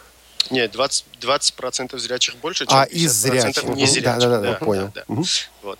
И в этом случае, конечно, банкоматы, терминалы все пригодны, но не 100% незрячих людей как бы этим пользуются. Вот если хотите вы сделать какую-то революцию, то есть надо придумать что-то, которое как бы э, понадобится всем 100% незрячим, которое уже для коммерческой фирмы это уже количество. И плюс, если количество больше, то гаджет будет стоить дешевле будет как бы всем э, как бы э, приемлемо. Вот по этому поводу я предлагаю вот такой вариант вам. Э, как-то вот в веке, в 21 веке, где есть там ультразвук, инфракрасные лучи, всякие датчики и так далее, GPS, нельзя придумать такой маленький чип, который может прикрепляться, допустим, к ботинкам, либо к одежде, либо в карман положить, который будет заменять трость. То есть человек будет ходить и будет получать какие-то сигналы, допустим, в наушник, или даже голосом как бы ориентировку. И руки в карман и гуляй себе по городу куда хочешь. Я думаю, Ой, это всем не нас- зрячим понадобится. Паш, что Да, скажешь? наступили вы, Арсен, на больную мне мозоль сейчас. давайте. Паша сначала Да, со Да, страшной силой. Потому что, а, понимаете, какая история? А, Дело в том, что незрячий человек, а, если будет пользоваться прибором таким, как этот, который может все-таки, вот любой гаджет может дать сбой. Я думаю, что Ростислав подтвердит это. Может сесть батарейка, может что угодно, может GPS, а, метка может сбиться. А трость это, это гаджет на все, на все времена, который а, не подведет стандартом вас потребления. никогда. Да, и вы а, даже собака-проводник, который водит вас там по м, по, а, по, по городу, да, предупреждает там обо всем, она никогда не заменит трость. Трость это, это аксессуар, который незрячий всегда должен иметь при себе и всегда использовать. Вот мне все-таки кажется, что ну, не стоит придумывать приборов, которые бы заменили трость. Усовершенствовать трость, да. Дополнить. Ставить, да, дополнить, ставить эти датчики в трость, да. Их сейчас куча уже Да, таких. и, но ходить, слепой человек должен ходить с белой тростью. Вариантов просто нет. Ну вот именно это и как бы интересно, что, чтобы нашли какой-то вариант, который заменит этот трость. Потому Нет, что не заменить думаю, трость нельзя, приятно нельзя заменить трость. Ну, Арсен, Я спасибо думаю, если большое. постараться, то можно. Вам спасибо. Спасибо за ваше мнение. У нас есть еще звонки на очереди. Если да, пока нет, но на самом деле это означает, что телефон свободен. 8 800 700 ровно 1645 или skype radio.voz или смс плюс 7 903 707 26 71. Вопрос тот же.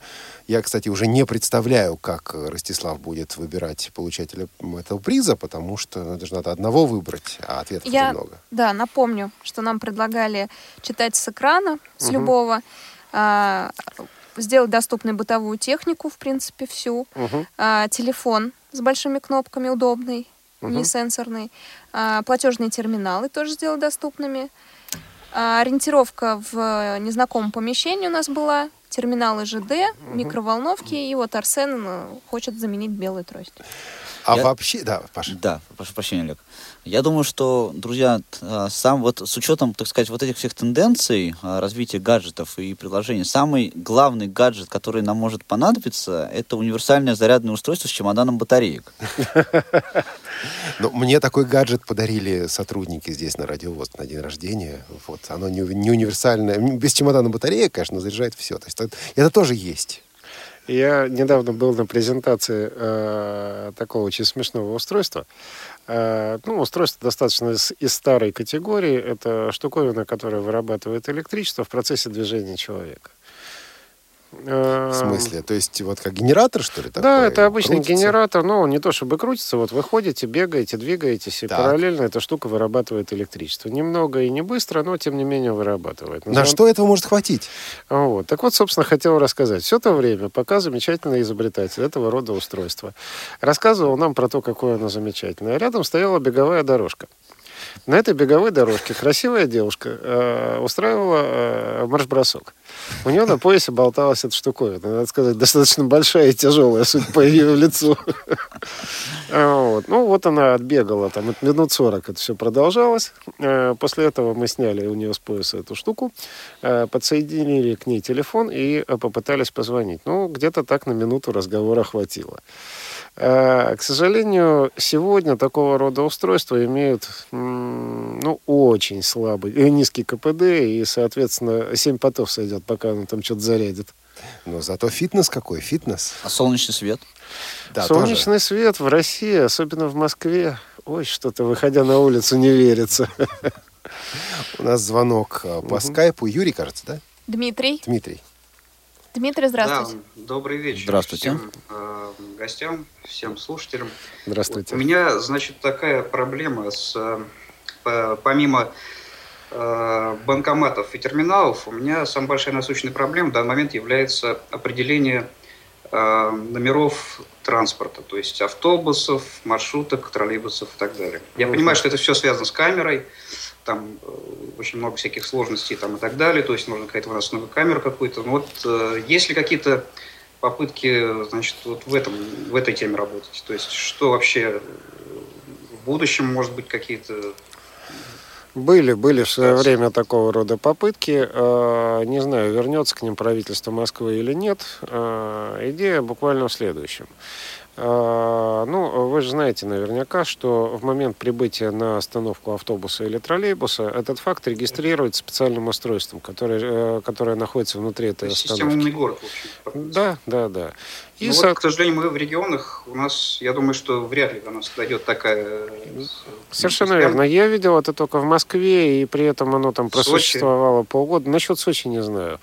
Вот. А После этого все это стало потихоньку умирать.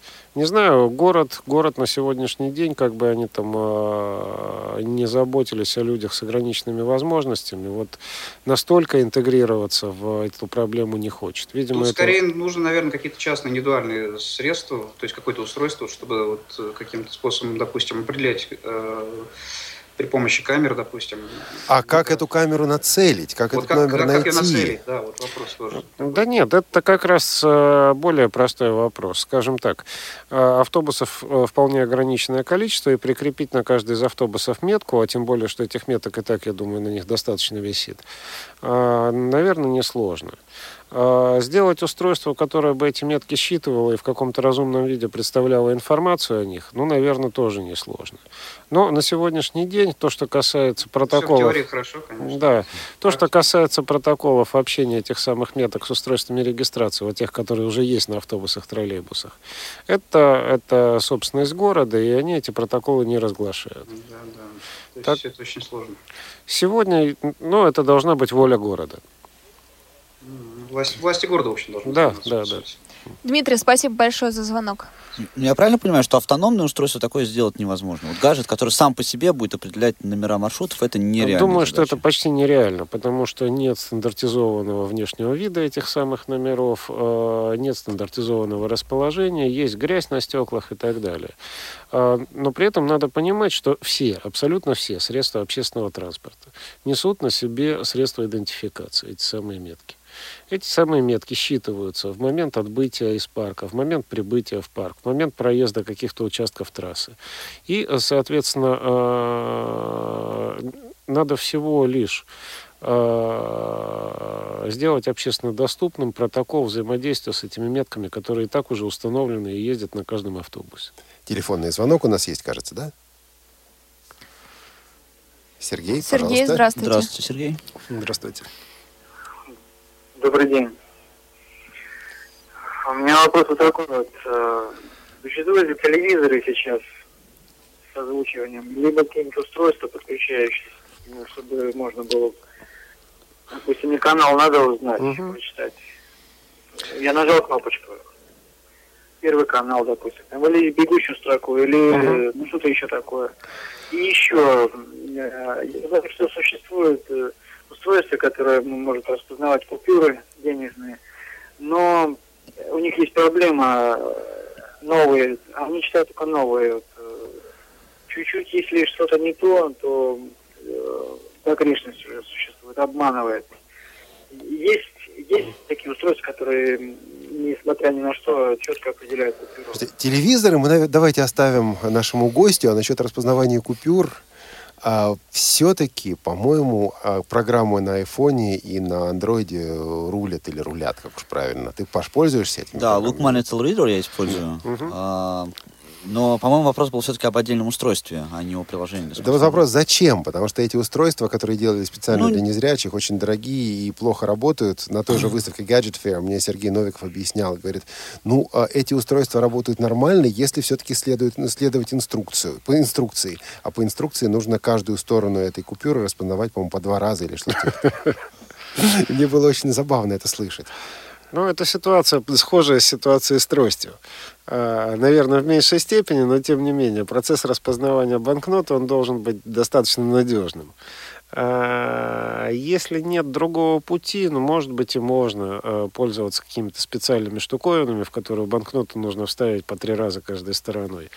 А, Во всех прочих случаях э, ну, мне как бы проще подходить к этому с точки зрения вот, технологической. Но ничего не стоит нанести на банкноты какие-то метки. Но это государственное решение, Конечно. простите. Ничего не стоит. Ну, Нормально. кстати, даже Да, не метки. Вот можно я буквально прям... Да нужно. Да, я расскажу. Я, я недавно был в командировке в Германии, а, и там у местных ребят, у наших коллег из DID э, немецкого, я видел э, такие гаджеты, с позволения сказать. Это такая штучка.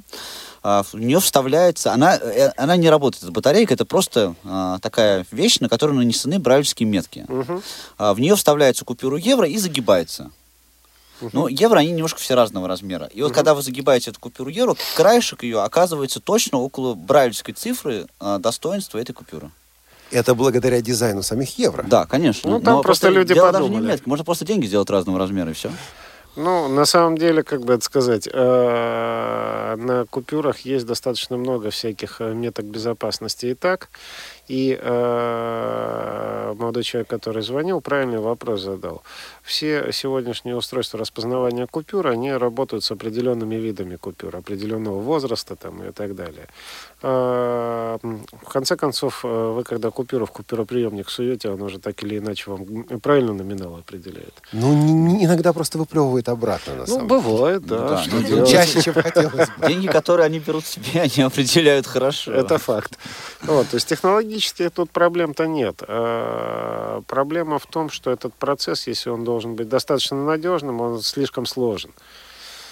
А Вот. А второй вопрос... э, Телевизоры. Это телевизоры. Эм, Ну, э, пульты с подзвучкой существуют. Как вы знаете, протокол между пультом и э, телевизором штука достаточно стандартная.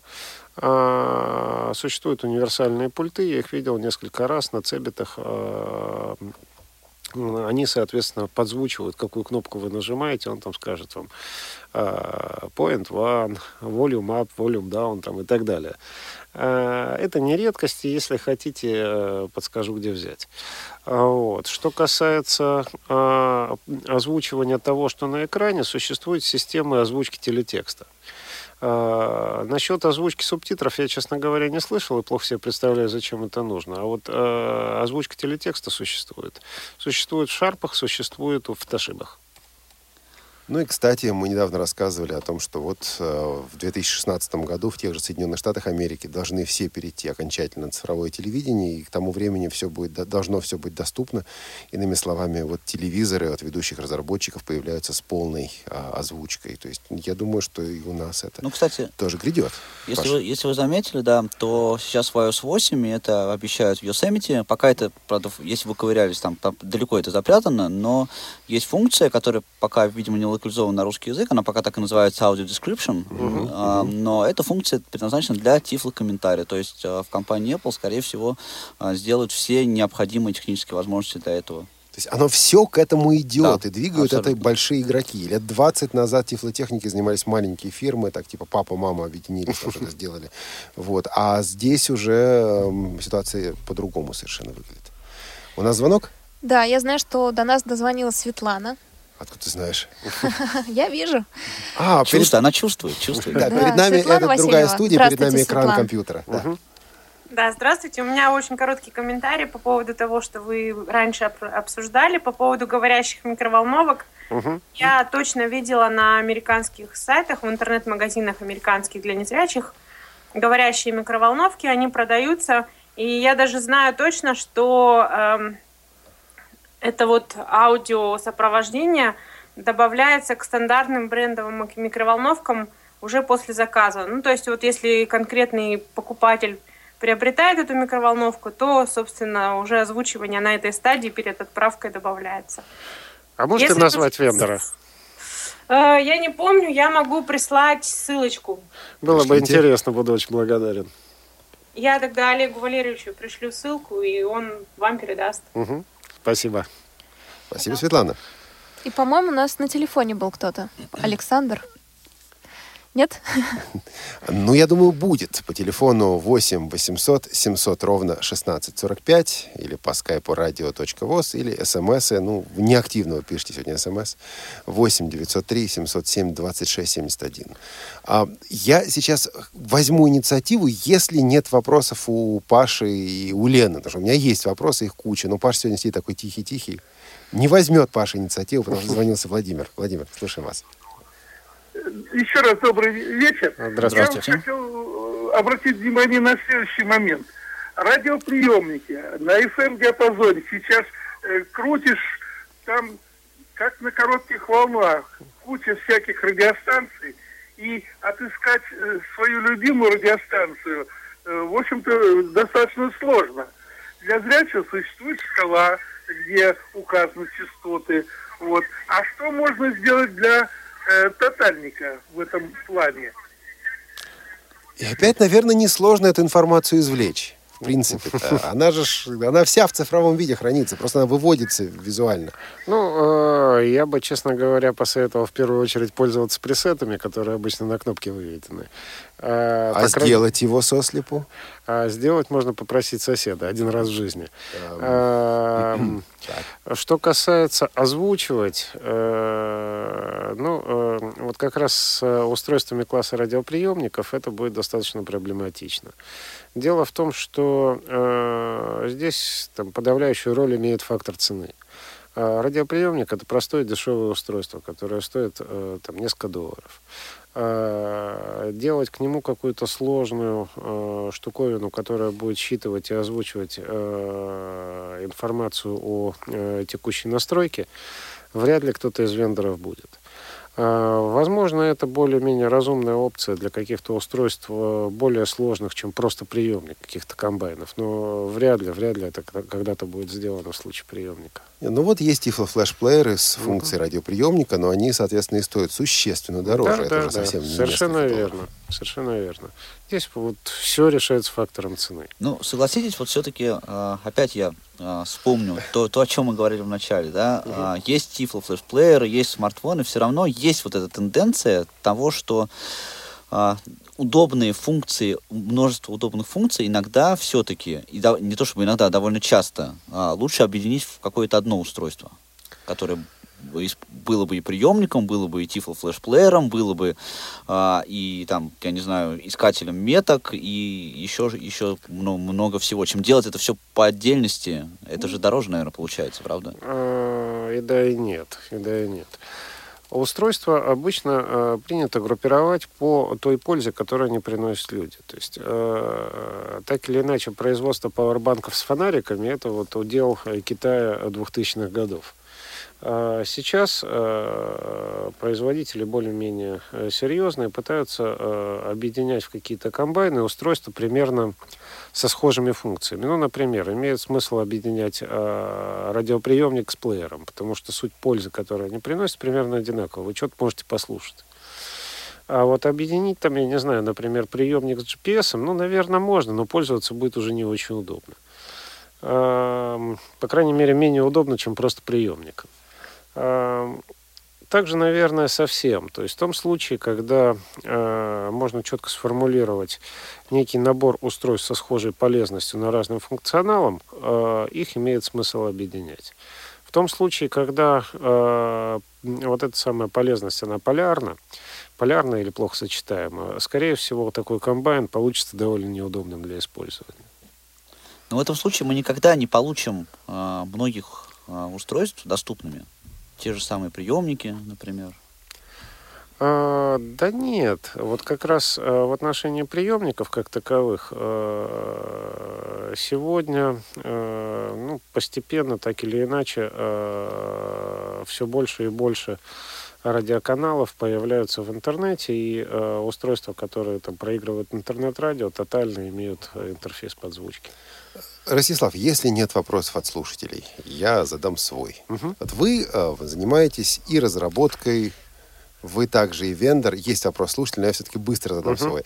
А скажите, как вы решаете вопрос качества? Потому что можно прийти на рынок и найти продукты низкого качества. Низкой цены, да, но и качества также. Вот как вы решаете, вот это пойдет, это не пойдет, это хорошо собрано, это плохо собрано. Ваше решение основано на том, где это собрали, или на каком заводе это собрали, или как-то по-другому?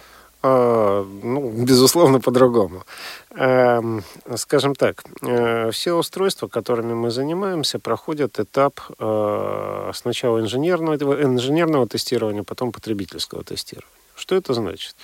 Ну, инженерное тестирование, это, грубо говоря, устройство дается в руки сторонним инженерам, и от них просится рассказать все, что они о нем думают. Сторонним инженерам, не да, связанным не с своим, компанией-производителем? Да, не своим. А, Вот. А, Как вы знаете, инженеры друг друга тотально не любят, А, вот, поэтому а, ругают разработки друг друга, они с большим удовольствием. Дальше все это тщательно читается, и в этом часто бывают всякие полезные зерна. Что касается потребительского тестирования, здесь вопрос э, немножко сложнее.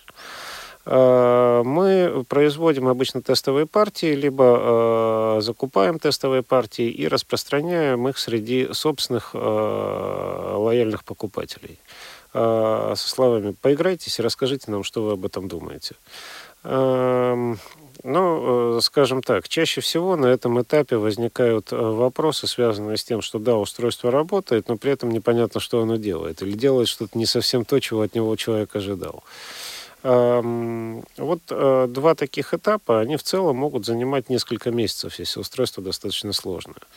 Но после того, как эти этапы пройдены, э, ну, можно быть уже уверенным в том, что э, если и инженеры друг друга не сильно обругали, и пользователь этим пользоваться смог и получил примерно тот результат, на который рассчитывал, ну, значит, наверное, не стыдно будет продавать. Эм, Что касается э, всеми нами любимо-нелюбимого Китая, Э, Но здесь э, вопрос немножко сложнее. То есть, когда ты сам производишь что-то в Китае, э, ты вынужден выстраивать некую систему надзора за тем, как э, наши китайские друзья э, будут это дело производить, будут это дело проверять и будут это дело упаковывать. Пока ты такого рода систему надзора не выставишь, это, к сожалению, достаточно сложно и дорого, но нам пришлось в свое время это сделать. Э, С качеством, с качеством проблемы будут. Ну, вот так или иначе выстроили за столько лет-то. У нас звонок по скайпу. Здравствуйте, как вас зовут? Здравствуйте, добрый вечер. Здравствуйте. Здравствуйте. А, В отличие от всех сложных адаптивных тех... с решений, меня интересует бытовой вопрос такой чисто мелкий. А, У меня на кухне стоят настольные часы. Мгм. Они с радиоприемником, большие крупные цифры, ну, для слабовидящих хорошо. Вот. Я хотел бы такие часы с Wi-Fi, чтобы они синхронизировались и показывали всегда точное время. А если там еще будет пять брайлевских клеточек, как на брайлевском дисплее, которые цифры показывали и секунды отчитывали, было бы вообще замечательно. Наверное, разные вопросы. Часы с Wi-Fi это одно, а пять Нет, это все клеточек. в одном флаконе.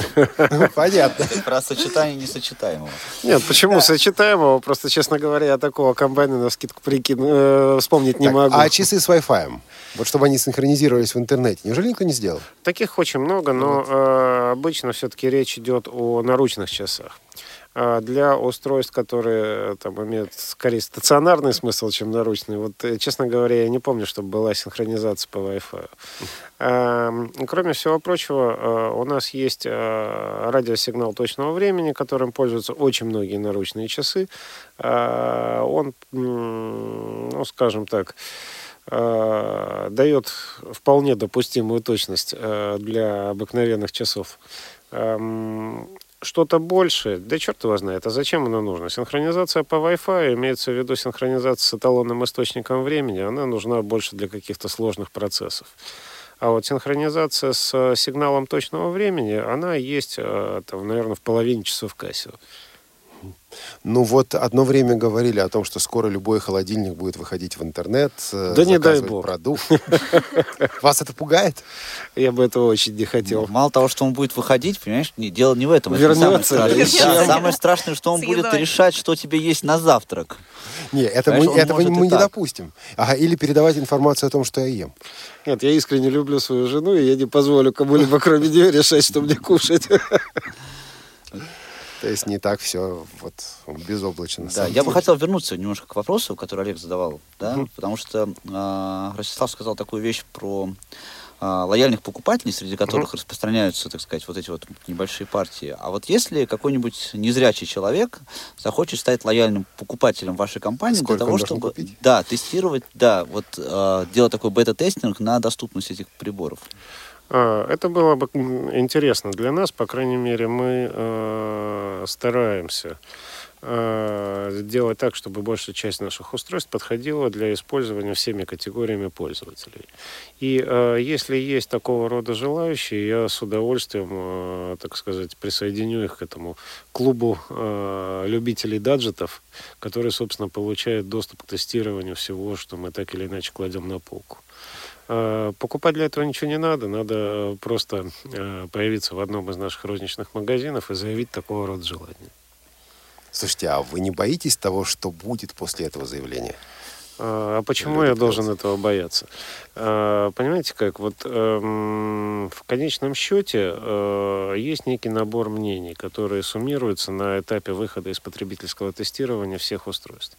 И дальше мы вынуждены взвешивать, э, когда люди просят чего-то несовместимого, э, что, какое направление развития, э, собственно говоря, э, принять. Но если при этом человек просит добавить какую-то простую функцию, которая существенно облегчит его повседневную жизнь, мы это, безусловно, сделаем. Я напомню наши средства связи еще раз. У нас осталось 15 минут до концерта «Белая трость». Прямо отсюда и на концерт. А, Вот а, телефон 8 800 700 ровно 1645. А, Для СМС 8 903 707 26 71. И скайп, который вы и так уже давно все знаете, radio.voz. Для тех, кто включился недавно и удивляется, что в это время идет Тифло-час, ну что ж, значит, такой Тифло-час сегодня. Коллеги, я что все беру инициативу, беру. Лена, Паша сидят так тихо, спокойно.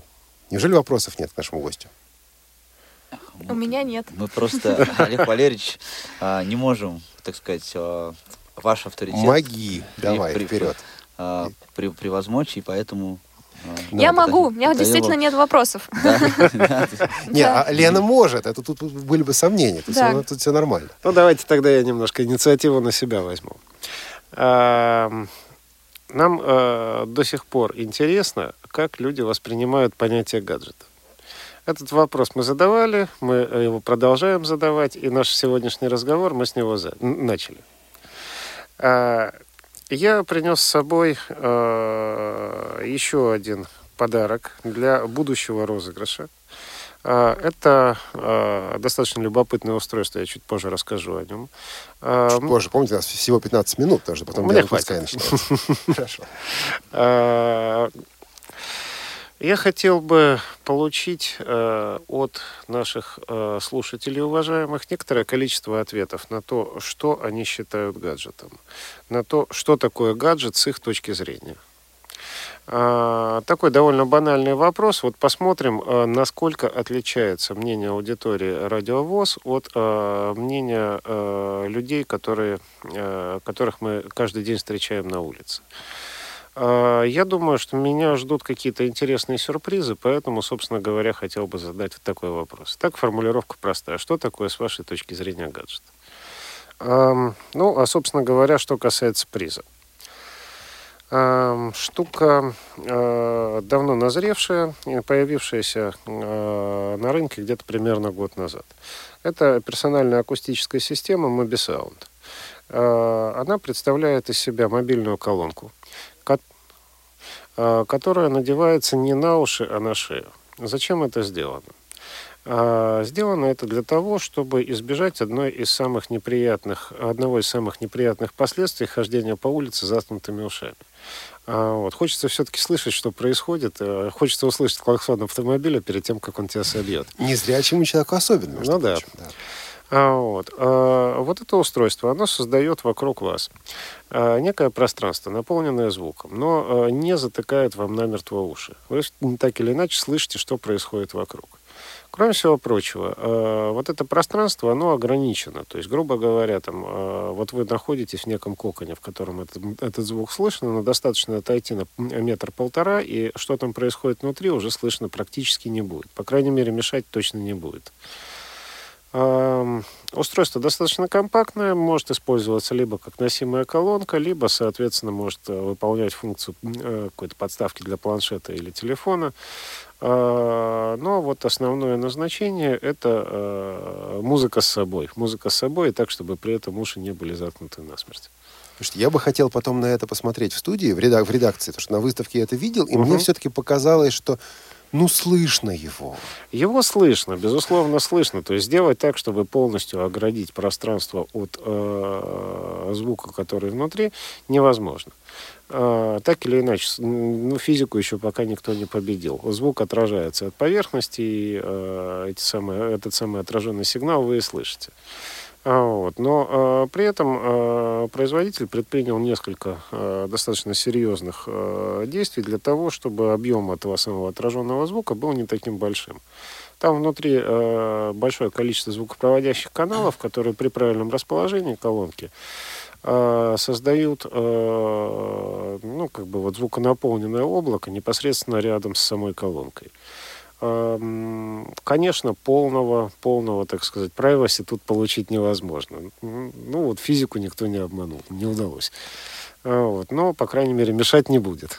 А я бы, кстати, тоже хотел потом на это посмотреть, потому что я пользуюсь а, наушниками Aftershocks. С костной проводимостью. Да, Да, с костной которые используют костную проводимость. Мне просто интересно, насколько это отличается, потому что это такая же технология, которая позволяет а, слышать что-то а, из а, вашего девайса и слышать ушами. Технология все-таки другая. Да, другая. Я так понимаю, что другая, Да, поэтому интересно, тоже. да. У нас есть звонок, кажется, да, по скайпу? По телефону. От Елены? Алло, Да, здравствуйте. Алло, здравствуйте. Здравствуйте. Здравствуйте. Да, мне бы хотелось, я как раз думала, что о транспорте, да, о распознавании, так сказать, а, номеров маршруток и так далее. А вот скажите, реально ли э, придумать, создать гаджет да, для распознавания остановок? То есть, смотрите, в Москве, да, а, там объявляются везде остановки фактически на наземном транспорте, а в регионах далеко не везде, и мне, допустим, с моим не очень хорошим зрением сложновато, да, прочитать название этой остановки. А, у меня сначала вопрос к Паше. Паш, а ты когда-нибудь пробовал использовать для этого навигационные приложения? Естественно, конечно. И как? Собственно, а, очень легко. Я для этого по- использую, собственно, очень хорошо для этого подходит Ariadne GPS, забытый уже почему-то многими. Незаслуженно, между Да, незаслуженно забытое. Оно мне очень, нрав- мне очень нравится это приложение. А, и я маркирую при помощи них остановки, и не только остановки, например, я там езжу в другую область, например, на автобусе, и просто мне нужно выходить просто вот на трассе. Ну, смотри, мы с тобой ги- гиковые такие товарищи, Да, мы да, маркируем согласен, но остановки. У меня по этому поводу есть мысль, да, я просто не знаю, может быть, Давай, давай. сначала прокомментирует, да? Хорошо, я сначала свою мысль скажу, потому что вот это как раз а, идея, которая действительно совместима. Сейчас GPS различных навигаторов на рынке очень много, Мгм. действительно существует очень много. А, можно купить, мои многие друзья покупают там просто, некоторые покупают навигатор, который стоит там буквально 2-3 тысячи рублей, у него есть речевой вывод у этого навигатора, они используют синтез речи, а, и если взять такой навигатор, а, и, в общем-то, там даже, собственно, наверное, может быть, не нужна операционная система, а может быть, при помощи каких-то патчей, например, да, просто сделать а, маркировку остановок. Запускать этот навигатор, и чтобы он просто произносил, вот, просто произносил эти маркеры. Ну и опять маркировку должен будет сделать сам пользователь. Да, где-то А, ну, либо должна быть где-то на база этих наложить. Там же есть уже карты, на эту, в- эту маркировку можно наложить в эту карту, просто внести их туда. Эм, вертел недавно в руках похожее устройство, э, не догадался захватить с собой, не ожидал такого вопроса. Мы тоже не ожидали. Э, Ну, как бы э, картографических основ довольно много, и та же самая ряд тому пример. Вопрос только в том, что на карту изначально должны быть наложены какие-то объекты, которые, ну, по сути, являются маркерами. Э, Если это произошло, соответственно, э, навигатор может проговаривать э, это дело, как это происходит там в Том-Томе, например, когда приближаешься к метке, за меткой что-то записано, и, соответственно, навигатор это дело проговаривает. То есть там едешь домой, метров за 300 от дома, там эта штука скажет, вы прибли- приближаетесь к дому.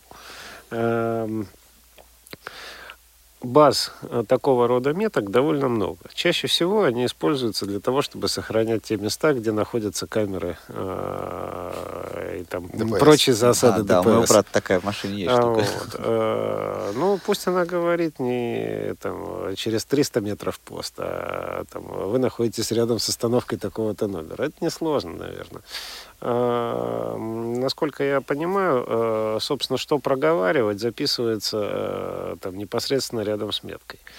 Ам, Это, наверное, такой посыл э, тем, кто занимается разработкой софта для GPS-навигации. Ну, тем же ребятам из Яндекса, например. Сделать для них такую функцию вообще никакой сложности не представляет. У нас есть звонок, я думаю, последний, ну, в крайнем случае, предпоследний, потому что у нас 6 минут всего осталось. Заключительный, да. Александр?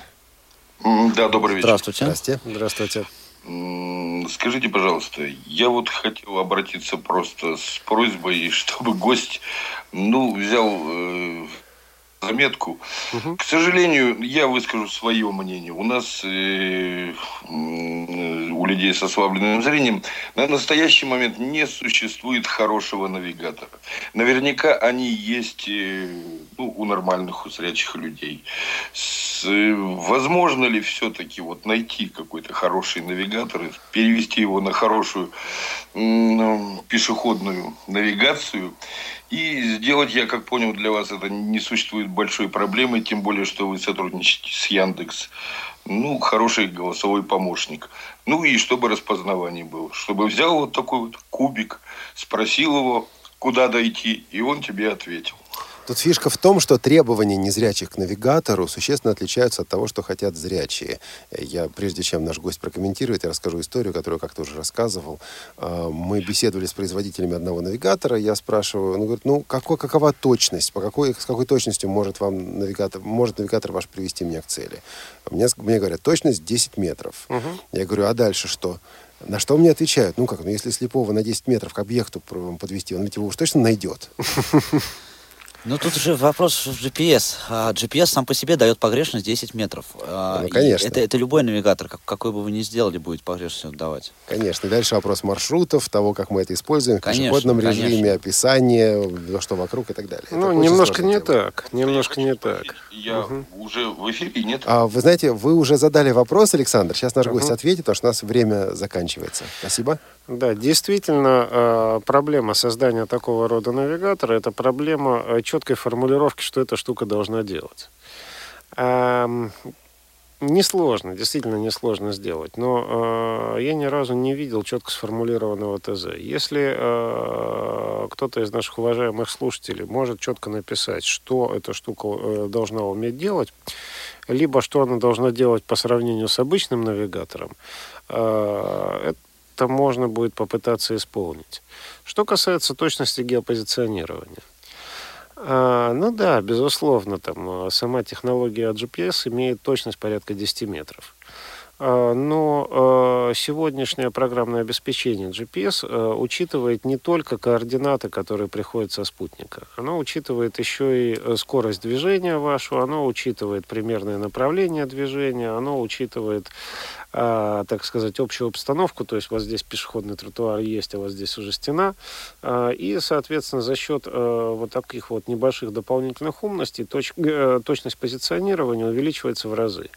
А, Вот, то есть, э, грубо говоря, э, современный софт для э, пешеходного позиционирования дает точность несколько метров, 2-3 метра. А, Точнее, точнее вряд ли получится. Дальше уже вопрос, так сказать, вот, принципиальной физики. Но 2-3 метра, наверное, это уже допустимая точность для слабовидящего человека. Ну, наверное, да. Пришло смс, я не очень поняла вопрос, может, Мгм. вы мне поможете. Нужно устройство, которое объединяет сотовые при входе в дом, чтобы не вынимать телефон из сумки. Что имеется в виду? Какой? Вот у Не меня понял. есть мнение Может, по этому телефон поводу. городской сотовым имеется в виду? Да, а сейчас есть такая система, она а, разработана компанией Apple. Это объединение всех а, устройств в, в Мгм. одно, собственно. То есть, а, если а, вот есть iPhone, на который можно позвонить, а дома у вас стоит, например, компьютер под управлением а, операционной системы от Apple или планшетник, Мгм. и вот телефон звонит в сумке, но вы можете принять этот звонок с вашего Mac или iPad. Ну, То да, есть телефон остается при этом в сумке, вы совершенно спокойно с другого устройства, которое у вас там стоит на столе, нас, принимаете этот К сожалению, меньше полуминуты осталось у нас эфира. Вот давайте мы все-таки здесь поставим многоточие. Ростислав, скажите, пожалуйста, как с вами связаться? Конечно, всегда можно А приз мы сейчас будем решать, кому отдать? Давайте до следующей среды. А в следующую среду объявим. Как? Вы знаете, я бы хотел сейчас, сейчас решить, давайте. кому отдать приз. А, тем более, что у меня есть, наверное, вот четкий совершенно кандидат. Угу. А, это а, молодой человек, который попросил а, решения а, с а, джеком для а, гарнитуры в э, автоматах Эликсполюса и Киви. Как его звали, кто-нибудь помнит? А, боюсь, что... Константин, платежные терминалы, да? Да, да, да. Речь о платежных терминалах. Не о банкоматах, где действительно есть проблемы с этим, а именно о платежных терминалах. Константин, свяжитесь, пожалуйста, с нами, напишите на радиособакарадиовоз.ру, укажите свой адрес, и мы с вами свяжемся. Поздравля... Поздравляем! Поздравляю вас, Константин. Что касается того, как связаться со мной. Все, все, к сожалению. Пишите радио, тифлочас собака радиовоз.ру. Это был Тифлочас. Всего пока. До свидания. До свидания. Тифло час. Слушайте нас ровно через неделю. Продолжение следует.